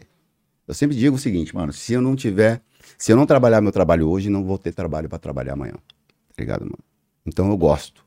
Tem gente que não gosta, tem gente que acha cansativo. Cara, cansativo é você não, você não ser reconhecido, mano. Você não ter o seu trabalho reconhecido, mano. Você tá trabalhando, trabalhando, o cara fala assim, não, quem fez esse trabalho é o outro, e você tá ali, é você que fez, mano. E a pessoa pensa que é o outro, tá ligado? E eu sou um cara muito, muito reconhecido, principalmente pela minha voz. É, às vezes a gente tá no mercado, a pessoa sai, eu até evito às vezes falar alguma coisa no mercado. Mas aí eu falo, pô, isso aqui é gostoso, hein? Isso aqui é gostoso, compra aí, tá barato. Às vezes essa pessoa lá do outro corredor, mano, fala, você é o Taíde, né? é, sou eu mesmo, reconheci pela voz. Mas tem gente que reconhece, mano, eu dentro do meu carro de máscara e óculos, mano. Ô, louco, mano. Não é verdade? Sério, mano. Máscara, óculos, bombetinha às vezes, tô no meu carro. a Pessoa, tá aí, irmão? Ô, que é isso, mano? Isso é legal, cara.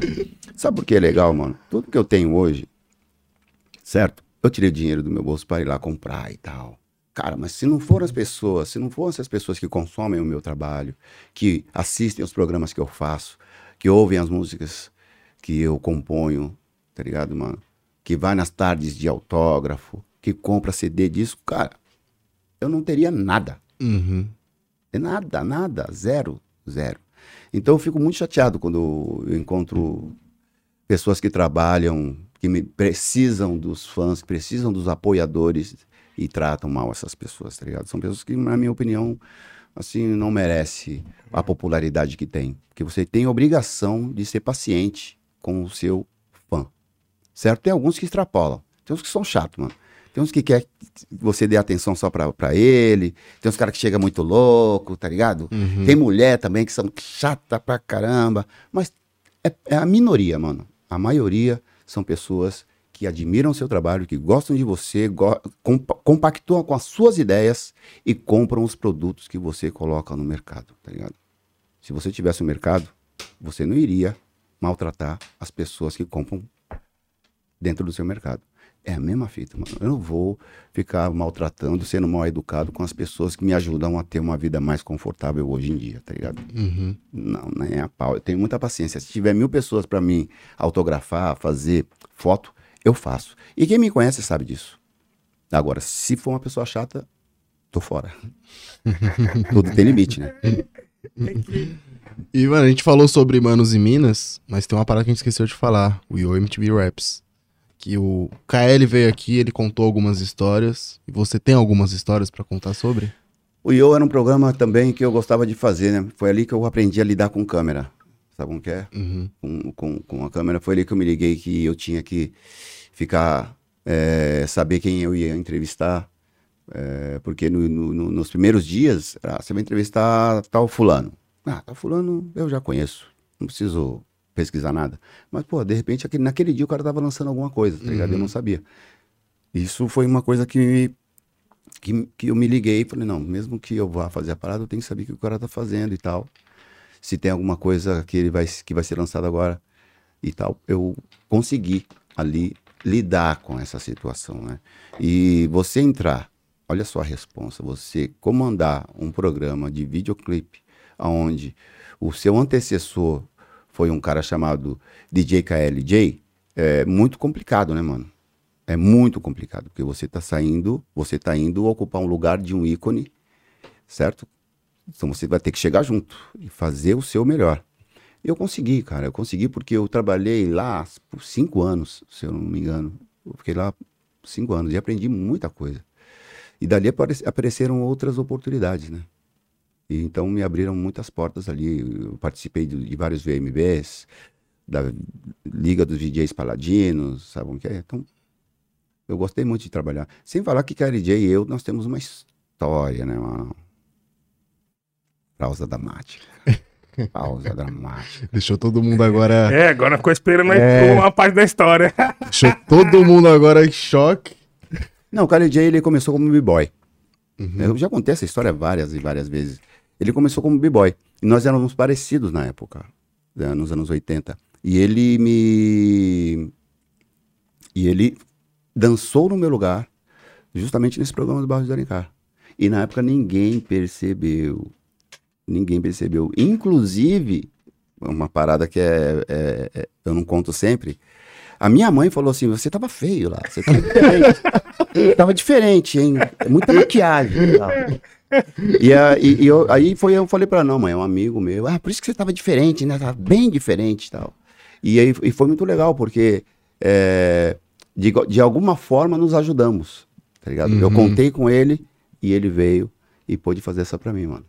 Foi legal. E foi no programa de Barra do Alencar. Eu sempre conto essa história. Da hora, porque ele contou essa história aqui também, da Também perspectiva aqui? dele. Aham. Ele Qual foi a perspectiva dele? Ele contou a, mes- a mesma coisa, mas falou que perderam, né? Alguma coisa assim. Aí foi, foi por causa dele. É, ele falou que foi por causa dele que perderam. Não, nada a ver. Nada a ver. A gente já tava lá há já algum tempo, já alguns meses e tal. E era pra acontecer mesmo. Ele, KLJ, tira esse peso das suas costas, irmão. Não foi por sua causa que a gente perdeu. Ó, eu Eu queria ver a perspectiva dos dois. assim, É, né? da hora ver isso aí, mano. E uma parada que, como eu tava falando com você, como comunicador e tal, uma parada que eu gostei bastante foi naquele evento que a gente fez da, da Puma, né? que chamou a gente de canto ali quando a gente tava sendo brifado ali. Você chamou a gente de canto e passou uma visão pra nós também. Eu, isso aí me pegou muito. Eu falei, mano, que foda. tá Pô, ligado? deixa a gente leve também, é, né, deixa- mano? mano, passou uma visão ali que eu já fa- falei, mano, saiu o peso que eu tinha aqui. Falei, agora vamos fazer, tá ligado? É, eu- eu- é, assim, cara, é, eu percebi que vocês estavam nervosos, né, mano? Porque, pô, vocês estavam ali fazendo um bagulho ao vivo e a cores, certo, mano? Vocês iam ter que seguir aquele script ali é, rapidinho, com pessoas que estavam chegando que vocês nem sabiam que era, porque não tinha uma sequência. Ia chegando, vocês iam falando, né, mano? Mas, hum, cara, eu só tentei deixar vocês mais, mais tranquilos, tá ligado? Porque vocês tranquilos iam me deixar tranquilo também. E todo mundo ia acabar ficando tranquilo, porque o resultado ia ser positivo, como foi, né? Uhum. Então, eu aliviei a minha barra também, fica tranquilo aí. Entendeu? E você tem alguma história com o Sabota? Sabotagem, irmão. Sabotagem, é, tem várias histórias assim, mas uma mais marcante foi quando a gente foi fazer. Eu participei também de um projeto chamado Enxame, que era Sabota. é, era o SP Funk, DJ que a P estava na parada também, e o Sabota estava junto. E eu me lembro que nessa época eu consegui, eu consegui uns, umas jaquetas camufladas, sabe que é? Umas toucas ninja tal, camuflada tal. E, eu, e, e a gente combinou de se encontrar onde eu morava nessa época. E enquanto. Ah, e eu me lembro que eu tinha um mural de, de fotos na parede tal. Claro, mural, né? E aí ele chegou, tinha uns caras vendo as fotos e tal. Aí ele saiu. Aí os caras saíram assim. Tava esperando o pessoal chegar. Aí ele falou assim: Pô, tá aí, legal essas fotos, mano. Só que é o seguinte, mano. Vê, presta atenção em quem entra na sua casa. Que às vezes a pessoa vem, não é pra ver as fotos, mas pra ver o que você tem, mano. Tá ligado? Pra sair falando o que você não tem. Entendeu, mano? Então presta atenção, mano. Não abre as suas portas pra ninguém, não, mano. Pra- só pra quem você conhece. Tipo eu. Me abraçou assim. E aí chegou o pessoal do SP Funk, falou, tá vendo aí, ó, esse pessoal e tal. Abre a porta pra nós, mano. Não deixa ninguém assim que você não conhece entrar na sua casa, não. Eu achei muito foda porque, mano, conselhos bons, mano, muitas vezes você tem que pagar por eles, tá ligado? Uhum. E aquele conselho foi de graça. E não foi um conselho que eu pedi, foi um conselho que ele sentiu necessidade, Uhum. entende? Porque as pessoas que estavam vendo as fotos antes realmente eram pessoas que eu não conhecia. Eram pessoas que estavam ali, não sei se era equipe de produção, não me lembro. Mas eu lembro que não eram pessoas que eu conhecia, eram pessoas que já tinham che- chegado com o transporte. E eu, eu achei muito louco isso, porque muita gente achava o, o- o Sabota porra louca, que não tava nem aí pra nada, mas ele era esse tipo de cara, ele era o cara que ele via você e se ele sentisse alguma coisa boa, uma energia boa, ele te dava conselhos, mano, conselhos positivos, tá ligado? Por isso que ele sempre encontrava todo mundo e falava, você é zica, você é zica. Esse zica pra ele tinha, eh, eh, tinha do- dois sentidos, né? Podia ser o zica de ser uma pessoa boa, mas também podia ser o zica de vou manter, De zicar a parada ali, você vou fica manter, longe. vou manter distância, Uhum. tá ligado? Sabota foi um, um grande amigo, mano. Ele foi rápido demais, mas ele também deixou o legado dele, né? O disco dele é um dos melhores, né, cara? Uhum. É, é um grande cara. E era engraçado, né, mano? Sabotagem era muito engraçado, Era. mano. Era muito engraçado. Se Nos encontramos aqui no centro, viemos trocando ideia rapidinho, aí chegou no centro da cidade, tinha uns caras vendendo perfume, e ele tava com um blazer, uma parada assim. Ele falou assim, aí se liga, se liga. Ô, irmão, esse aqui, mano, qual que é esse aqui? Quanto que é? Esse é tanto, é mesmo? E ele com o mesmo, frasco na mão. E esse aqui, irmão, quanto que é esse aqui? Falei, é tanto, pô, mano. Aí, mais tarde eu vou passar aí, falou. Aí saímos fora. Aí ele falou assim, tá vendo? Tô perfumado e nem paguei, mano. Tem que se ligar. Tem que se ligar. Ele era engraçado, irmão. Ele era engraçado. Muito ligeiro, muito liso. Muito, muito. Liso. Muito liso. Caralho! É, é, mano, gênio, gênio. Gênio, genial, mano. Ele era gente boa, mano. Fiquei. Foi foda quando ele morreu. Mas não vamos falar disso. Vamos ouvir as músicas dele. É, lembrar. é, e lembrar desses momentos engraçados aí dele também, mano. Pois é, foda. Fiquei feliz de ouvir isso daí, mano. Qualquer hora. que- Qualquer hora estaremos ali pelo centro, ali. Você vai meter essa com certeza, eu te conheço. Eu te conheço. É engraçadão, moleque era foda, mano. Rapaziada, inclusive o QR Code aí dá- tá na tela, não tá não? Tá na tela, com certeza. E pra onde eles vão na hora que eles apontam pro QR Code? Site da Puma. Com certeza. Suede. Bonito, né, mano? Aqui, ó, bonito. Bonito, mano. Bonito mesmo, viu? Gostei, louco, chegar em casa aqui, meu pai falar, mano, você descolou isso aí? Eu tenho uma dúvida disso aí. Eu queria perguntar. Licença, hein? Eu queria perguntar qual que é a, a diferença. Quer? Tá. Qual que é a diferença que você viu de dançar com Puma e com outros, assim? Olha, outros já saíram do meu pé fazendo o moinho de vento, mano. Pode crer, entendi. tá ligado? De verdade. É, enquanto eu nunca vi, eu nunca senti, graças a Deus, um Puma. Parece que ele deixava muito confortável. Eu acho que até a questão de você pegar e pôr no pé e entrar na roda pra dançar um break, acho que você já sentia um bagulho diferenciado, tá ligado? Não, tô com um Puma. A gente chamava de pulmão. É. Ah, é? Tô com pulmão, tá ligado? Era muito bom. E estilo, né? sim, sim. Anatômico ali, ó. É, Bonitinho, tipo, bonito, essa mano. plataforma, assim, acho que ela pega bem no chão, né? Tá. É, e, é, o- e é o estilo, mano. É o estilo. E, e quanto mais velho, a gente gostava mais, assim. Porque é mais. Mostra que, que ele foi mais pra batalha, Uhum. tá ligado? Ah, tá. Era muito louco. O rasgado já ficava difícil, né? Mas eu aprendi a fazer até essas costuras aqui, ó. De tanto que eu reformava meus tênis. Aprendi a fazer essas costuras. Comprei aquela agulha aqui assim. Tem uma Fazer agulha. dread. É, tem uma agulha assim que você. Pá, É, pá. de crochê, né? Eu aprendi a fazer essa costura. Você é engenhoso, hein, Taíde? É, uma vez uma um rasgou aqui assim, ó. Aí eu peguei ele, amoleci, né, pra ficar melhor. Uhum. Puxei ele aqui, fui um pouco pra baixo e ficou perfeito. O dedinho ficava reclamando um pouco, mas passava batido, ninguém, Uhum. ninguém percebia. Mas ruim. agora não preciso mais, não preciso mais ficar reparo, como que é fazendo reparo em tênis, mano. É verdade. Mas esse negócio do, do tênis sujo que conta história é muito da hora, né? Isso mudou muito. Mas eu lembro que quando eu tinha os tênis assim, eu falava, ah, eu gosto de sujo que conta história também. Aí, eu, por hoje, Verdade. hoje em dia, eu gosto de andar com ele limpinho, por exemplo. É, não, é Não hoje sei. tem que, é, tem É, que hoje- andar, né? Nos baratinhos tem que andar, né? Com ele limpinho, né? Cara, mas eu acho. Em um qualquer hora eu vou pegar um tênis meu, eu vou customizar ele, mano. Eu vou customizar. Vou Isso que eu um- ia perguntar pra você, se você customiza seus tênis. Porque, cara, você fez a jaqueta, você fez o, aquele lance de diminuir o, o pé, que não deu certo, mas a Não. gente não fala sobre isso. Tudo A bem. gente Obrigado. finge que, que deu certo. Aí você fez essa costura. Você gosta disso, de dessa arte? Sim, eu Continua fazendo? Eu Pensa faço em- menos. Pode crer. Eu faço menos, mas sempre que posso, que eu tenho uma ideia meio doida, eu, eu, eu coloco em prática.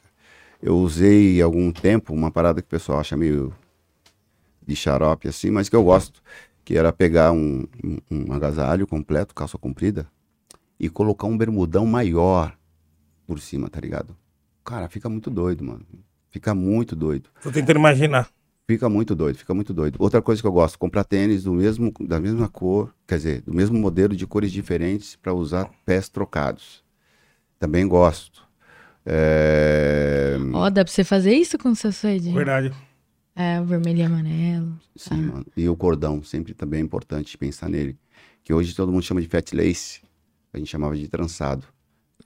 Cara, é outra parada. É outra parada. Olha aí. É, Muito lance, irmão. Hum, Obrigado. Fica maneiro, hein? chama mais atenção. Entende? Então acho que você tem que ganhar tempo, não é perder tempo com isso, é ganhar tempo customizando. Eu acho legal. Eu acho Aí. muito louco. Eu, eu fiz uma vez um bermudão, peguei um bermudão jeans, peguei um canetão e fiz várias figuras nele. Várias figuras. Canetão que sai com água, mas aquelas que você tem que dar umas cinco lavadas nela, tá ligado? Uhum. Eu fiz várias figurinhas assim, boombox, o cara girando de cabeça, microfone, uma mãozinha, um tênis, cara, ficou muito, muito, muito doido. Eu nem lavava. Não, daí. É. E Eu nem outra, lavava, velho. quanto menos lavar, mais vai pendurar lá. Depois lavando, mesmo assim não vai sair, né? Ele É. fica lá, fica impregnado. É. Eu devo ter alguma foto lá jogada em algum lugar com esses com essa parada aí. Mas hoje eu faço menos customização, mas eu gosto, eu gosto. Aí, tá vendo, Nil? Cadê o caderninho? Dicas de como não agredir a moda com customização. Não, é então. Corta aí. Ser, ser amigo da moda. Isso daí eu diria. Acariciar a moda, isso daí. Ser o melhor amigo, o amante. da- Sim, Acariciar. sem dúvida. Não é? Uma pessoa. E, cara, você é um cara muito estiloso. Oh, muito obrigado. Onde você chega, a galera olha. Eita! Olha o gol. Foi o gol? Tranca Gol a de porta, Com certeza foi gol, né? Tranca Com porta, certeza. Não, eu fiquei com. Deu um susto, deu um pulo no meu coração também. Mas eu senti que foi um grito de gol. Eu fiquei mais tranquila depois. Falei, gente, é do Corinthians? Tinha que ser, tá vendo? Eu fiquei tranquilo. Falei, é, mano, o Nil aqui, você aqui, o pessoal não. Ó, É. tranquilidade, mano. Tô em boa companhia aí, mano. E a gente gosta de deixar o convidado sempre de frente pra porta, entendeu? Ainda Pra bem que se é de chega. costa pra porta, o que é pior? Entendeu? É, não? É. Não- eu não gosto nem de ficar de costas pra rua. Sempre de frente, pelo amor de Deus. Não é? Então, Claro. os ensinamentos. Quem, quem chega no restaurante já fala, opa, quero sentar aqui, eu já falo, esse aqui manja da vida, hein? É, Esse aqui conhece. Ah, eu não gosto, não. Mas às vezes eu, eu mosco assim, tá ligado? Às vezes eu tô trocando ideia e a ideia vai, a ideia vem. Quando eu vejo, eu tô de costas pra rua, mas eu não gosto, não. Pode crer. Eu gosto de ficar de frente pra ver o que tá acontecendo, né? Tem algumas coisas, assim, umas. Não são manias, né? Mas são essas, esses jeitos que você tem pra. Nas ruas aí de São Paulo. Com a vida você acabou adquirindo. Eu. Eu não gosto de lugar que tem gente demais. Não, não- sei te explicar, mano. Não, não sei te explicar mesmo. Lugar que tem gente demais eu me incomodo um pouco, assim, tá ligado? Eu não sei quem tá chegando perto, eu não sei quem tá chegando longe, eu não sei quem tá chegando. Sabe? Eu gosto de lugares, ou tipo aqui, ó. Posso ver e tal. Aquele papo- bagulho de empurra, empurra, mano. Isso aí eu, eu não gosto, não. Tá ligado? Eu não gosto mesmo. E, e hoje em dia, se eu, se eu tenho a oportunidade, eu falo pouco. Eu não sou É? aquele que chega já é, puxando assunto. Eu prefiro que a pessoa venha falar comigo do que eu ir puxar assunto com a pessoa. Porque muitas vezes fui puxar assunto da pessoa, fui hostilizado, a pessoa fingiu que não me conhecia ou a pessoa foi mal educada. Então eu prefiro ficar na minha.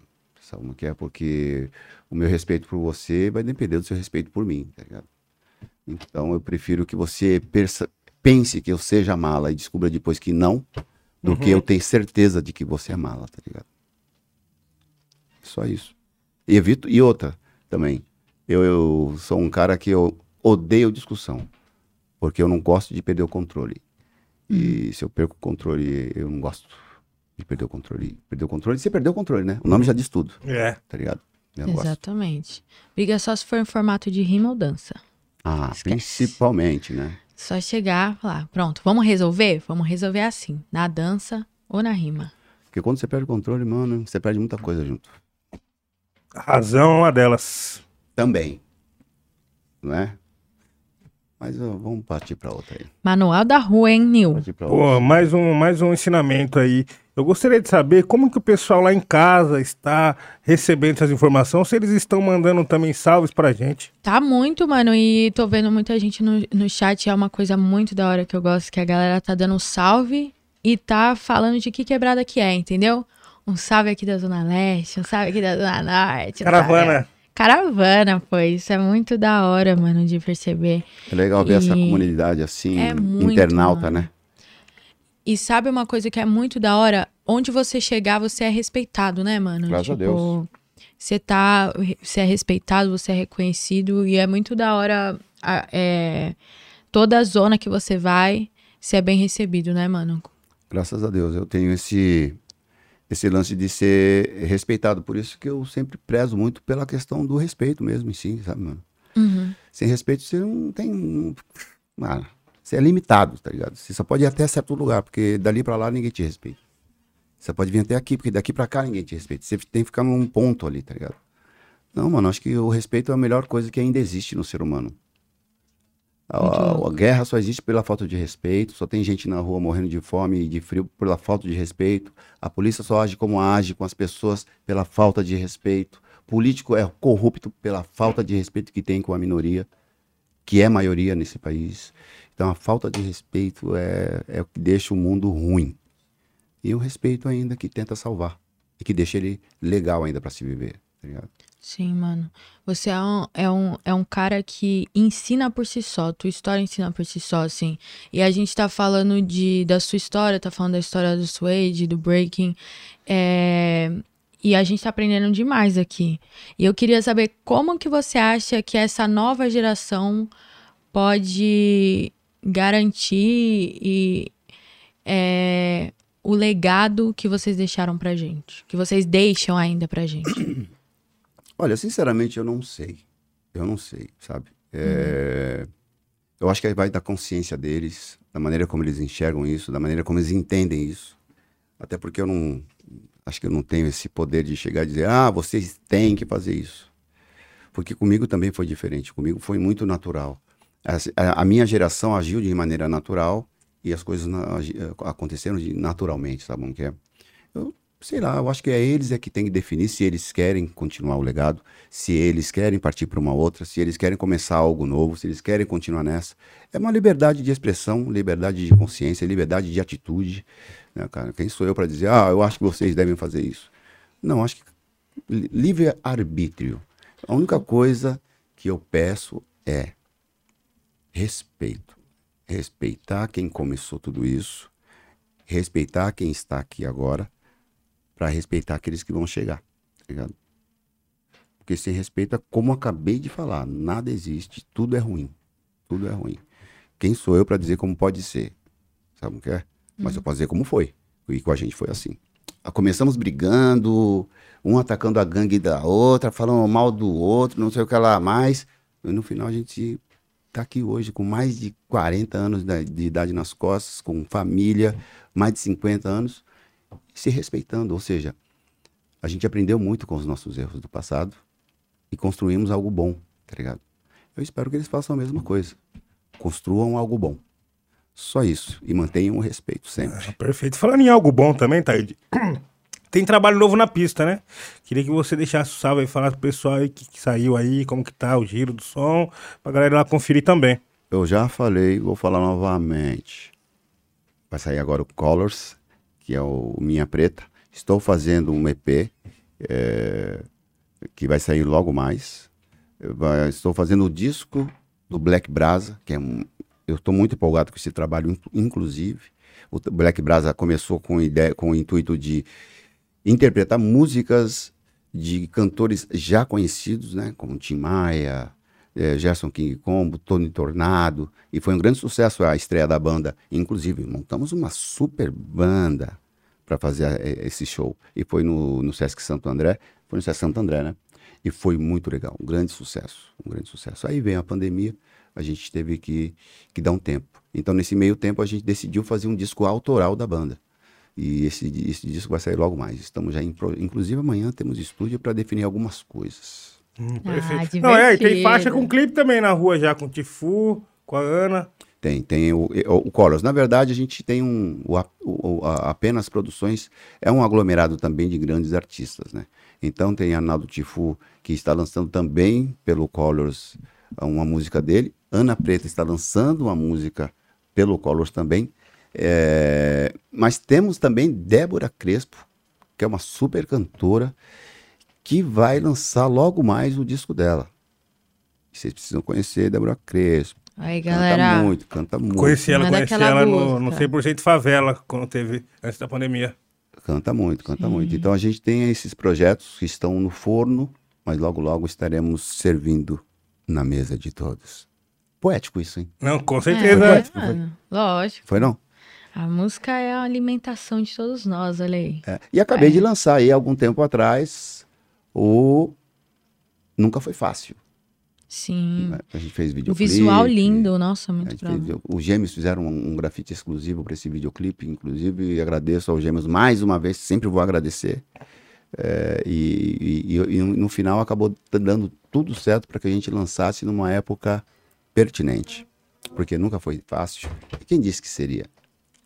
Com certeza. E aí chegou no momento ideal, pra isso. ideal, ideal, é o momento ideal. É, esse negócio de nunca foi fácil é real, porque fala as histórias, todo mundo acha que foi fácil, que já passou, que é aquela coisa. Mas, mano, naquela época, com todas as, as dificuldades, tá ligado? Pra quem abre a porta e não tem a chave, fi, é sempre mais difícil você entrar. Depende, né? Porque às vezes tem sempre uma janelinha que você sabe um a grampinho, manha. É, um grampinho. O problema é quando a casa está com a porta e com a janela fechada, irmão. Trocar a fechadura. Aí é ruim. Porque já tem outros dominando aquilo que você merece dominar, tá ligado? Aí é que é ruim, cara. Tá ligado, mano? Mas se você for uma pessoa que usar sua mente, mano, não vai ter porta que vai te segurar, não vai ter janela, não vai te segurar, tá ligado, mano? Você vai ter sempre, de alguma maneira, tá fechado aqui, vou colocar outra porta ali, mano. E como que você conquistou esse controle de mente, né? Essa tua sabedoria. assim? Hoje, Sim. Com ela. tenho muitos conselhos da minha esposa. Muito massa. Muito. Ela é muito sagaz. Sabe como que é? Você é bravo. E eu sempre tenho uma, uma questão de, como eu falei, o lance da, da falta de controle. Quando eu falo isso, eu falo em todos os sentidos. Não é só sentido de briga. Em sentidos diversos, mano. Trabalho, administração, sabe como que é? E, e ela, ela me deu uma centralizada. Ó, isso aqui é legal, isso aqui não é legal, isso aqui é legal fazer, isso aqui não é legal fazer. Por exemplo, a música Jim Real e Cash, que a gente lançou há algum tempo atrás, com um videoclipe lindo e tal. É, é uma música que já estava a batida. Eu tinha feito essa batida no meu celular há uns três anos atrás, por aí. E a batida ficou muito legal. A gente tinha ido para uma chácara, passar umas férias com toda a equipe. Cheguei lá todo empolgadão depois do segundo ou terceiro whisky, não me lembro. Eu falei, eu vou mostrar pra vocês. Mostrei a batida, todo mundo gostou, mas ficou na gaveta.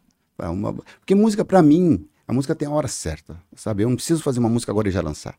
Só se realmente for encomendada. Agora tem que fazer essa música. Mas eu tenho a mania de fazer uma parada, deixar guardada, porque eu acho que vai vir o momento certo. E aí aconteceu um lance, mano, na internet, e eu tava na minha. Aí ela chegou pra mim e deu aquela cutucada. Falou, meu, sabe aquela batida que a gente tinha feito? Tipo, Porque já, já, tinha, já tinha um refrão. Um refrão, aquela parada. Eu falei, lembro. Então, agora é o momento de você lançar. Eu falei, olha, é verdade. Eu nem tinha me ligado no bagulho. Eu falei, é verdade. Então a gente lançou a música na hora certa. Na hora certa. E lançamos do jeito que tinha ser lançado. Porque é sempre bom você ter alguém que tem uma visão diferenciada da sua, cara. Quem tá jogando baralho pensa que tá com a corda toda. Tem sempre alguém que tá do lado dele vendo a jogada melhor, mano. Que tá do lado de fora aqui, ó, só vendo. Se ele jogasse, ele vai se lascar, mas ele não, ele pensa que aquela vai ser a carta certa. Mas tem outra pessoa que não tá jogando, que só tá observando, tá ligado, mano? E às vezes, é a melhor coisa que você tem que fazer é ouvir outras pessoas. E as outras pessoas que eu ouço é a minha esposa, mano. Não tenho nenhum receio, nenhum problema em dizer isso, porque é a mulher que está comigo 24 horas por dia, 24 por 48, que me defende. Me ataca também, mas é para me defender. né? Mas eu é a única pessoa assim que eu posso dizer de verdade que é ao meu lado 24 horas por 48 é a pessoa que eu confio. Então, é, tem me dado Parece que quando ela chegou na minha vida, tava tocando o molejo. Diga onde você vai, que eu vou varrendo. Diga onde você vai, que eu vou varrendo. Então, hoje eu, eu, eu não tenho problema nenhum em deixar um pouco da minha vida na mão dela. Você que vai varrendo, né? Hoje, com certeza. E me conta um pouco dela. Ela é uma pessoa Ana, que tá sempre do seu lado, tanto na vida pessoal como profissional. Como que começou a, a desenvolver a relação é, também profissional de vocês? Na verdade, nós nos conhecemos profissionalmente. Ah, da hora. Porque ela era dançarina, é até hoje. E nos conhecemos no, no show bar, ali na, na, na, na Verde. E é claro, né? Não resisti. Mas aí eu tive, mantive ali a minha compostura, porque eu sou um cavalheiro, né? Mantive a minha compostura. Então nasceu uma, uma, uma, uma amizade primeiro. Dessa amizade veio os trabalhos, e aí começamos a trabalhar junto, ela como dançarina nos meus shows. Quando fui para o Manos e Minas, ela também foi trabalhar no Manos e Minas, porque aí troca toda uma equipe, né? Quando troca um apresentador, muitas vezes toca toda a equipe. E ela foi trabalhar lá também, e ficamos mais próximos. Foi onde eu percebi que não tinha mais, não tinha mais escapatória. Falei, vou me jogar mesmo, tô nem aí, moro? e foi uma das melhores coisas que eu fiz. Hoje nós temos uma filha linda, a gente tem uma família é, formada, construída, certo? E o nosso trabalho, porque eu não me interfiro no trabalho dela e eu faço questão que ela interfira no meu, porque ela tem essa lance da administração, certo? Mas eu não interfiro no trabalho dela, só quando ela pede minha opinião, porque ela tem que fazer a caminhada dela, do jeito que ela quer fazer. Aí, Nil, tá vendo? Muito inspirador. Eu, eu- esse ano aqui vou me casar. Ou esse ou no outro. Nesse ano ou no outro. Taíde, que honra, mano, trocar essa ideia com você É, mano, hoje. Aquele legal. dia do Puma foi a primeira vez que eu tinha trombado você pessoalmente mesmo, que nós parou assim, respirou o mesmo ar. Então, pra mim foi, mano, mágico pra caralho. Receber você aqui na nossa casa, mano, foi sensacional, tá ligado? As portas estão abertas. E, mano, queria que você também deixasse aí um salve pra galera aí, falar o que você quiser, tiver mensagem, tiver novidades, divulgação, fica à vontade. É o seguinte, gostaria muito de agradecer a atenção de todos e de todas e também o convite que vocês fizeram. Quero agradecer mais uma vez a Puma. Muitas coisas aconteceram a partir do momento em que se decidiu fazer esse documentário, eh, que é incrível. Vai servir de inspiração para muitas pessoas do mundo inteiro, tenho certeza absoluta disso. Eh, quero agradecer a minha equipe, que está sempre comigo, deixando eu mais tranquilo para fazer os meus trabalhos. É, a minha esposa, que está sempre comigo, não me deixa na mão. Nunca, graças a Deus. Né? E, e só quero também dizer para todo mundo aí, sem exceção, que estamos chegando próximos aí às eleições. Precisamos melhorar as condições do país politicamente. Então, se a gente pensar melhor e usar bem o nosso voto, vamos poder voltar a ter um país próspero e mais humanitário mesmo que por um período curto de tempo, porque a oposição sempre tenta nos puxar para trás, mas a gente tem é, a gente tem o direito de viver melhor, né? E eu acredito que com esse voto nas próximas eleições a gente vai conseguir isso, certo? E não é uma questão nem uma questão só política partidária, é uma questão política em si. As pessoas não podem passar as situações que estão passando né? A gasolina, o combustível não pode ficar aumentando todos os dias como está. E a falta de respeito não pode se alastrar como está se alastrando. O país, o Brasil não é um país de fascistas. Então não podemos deixá-los lá no poder.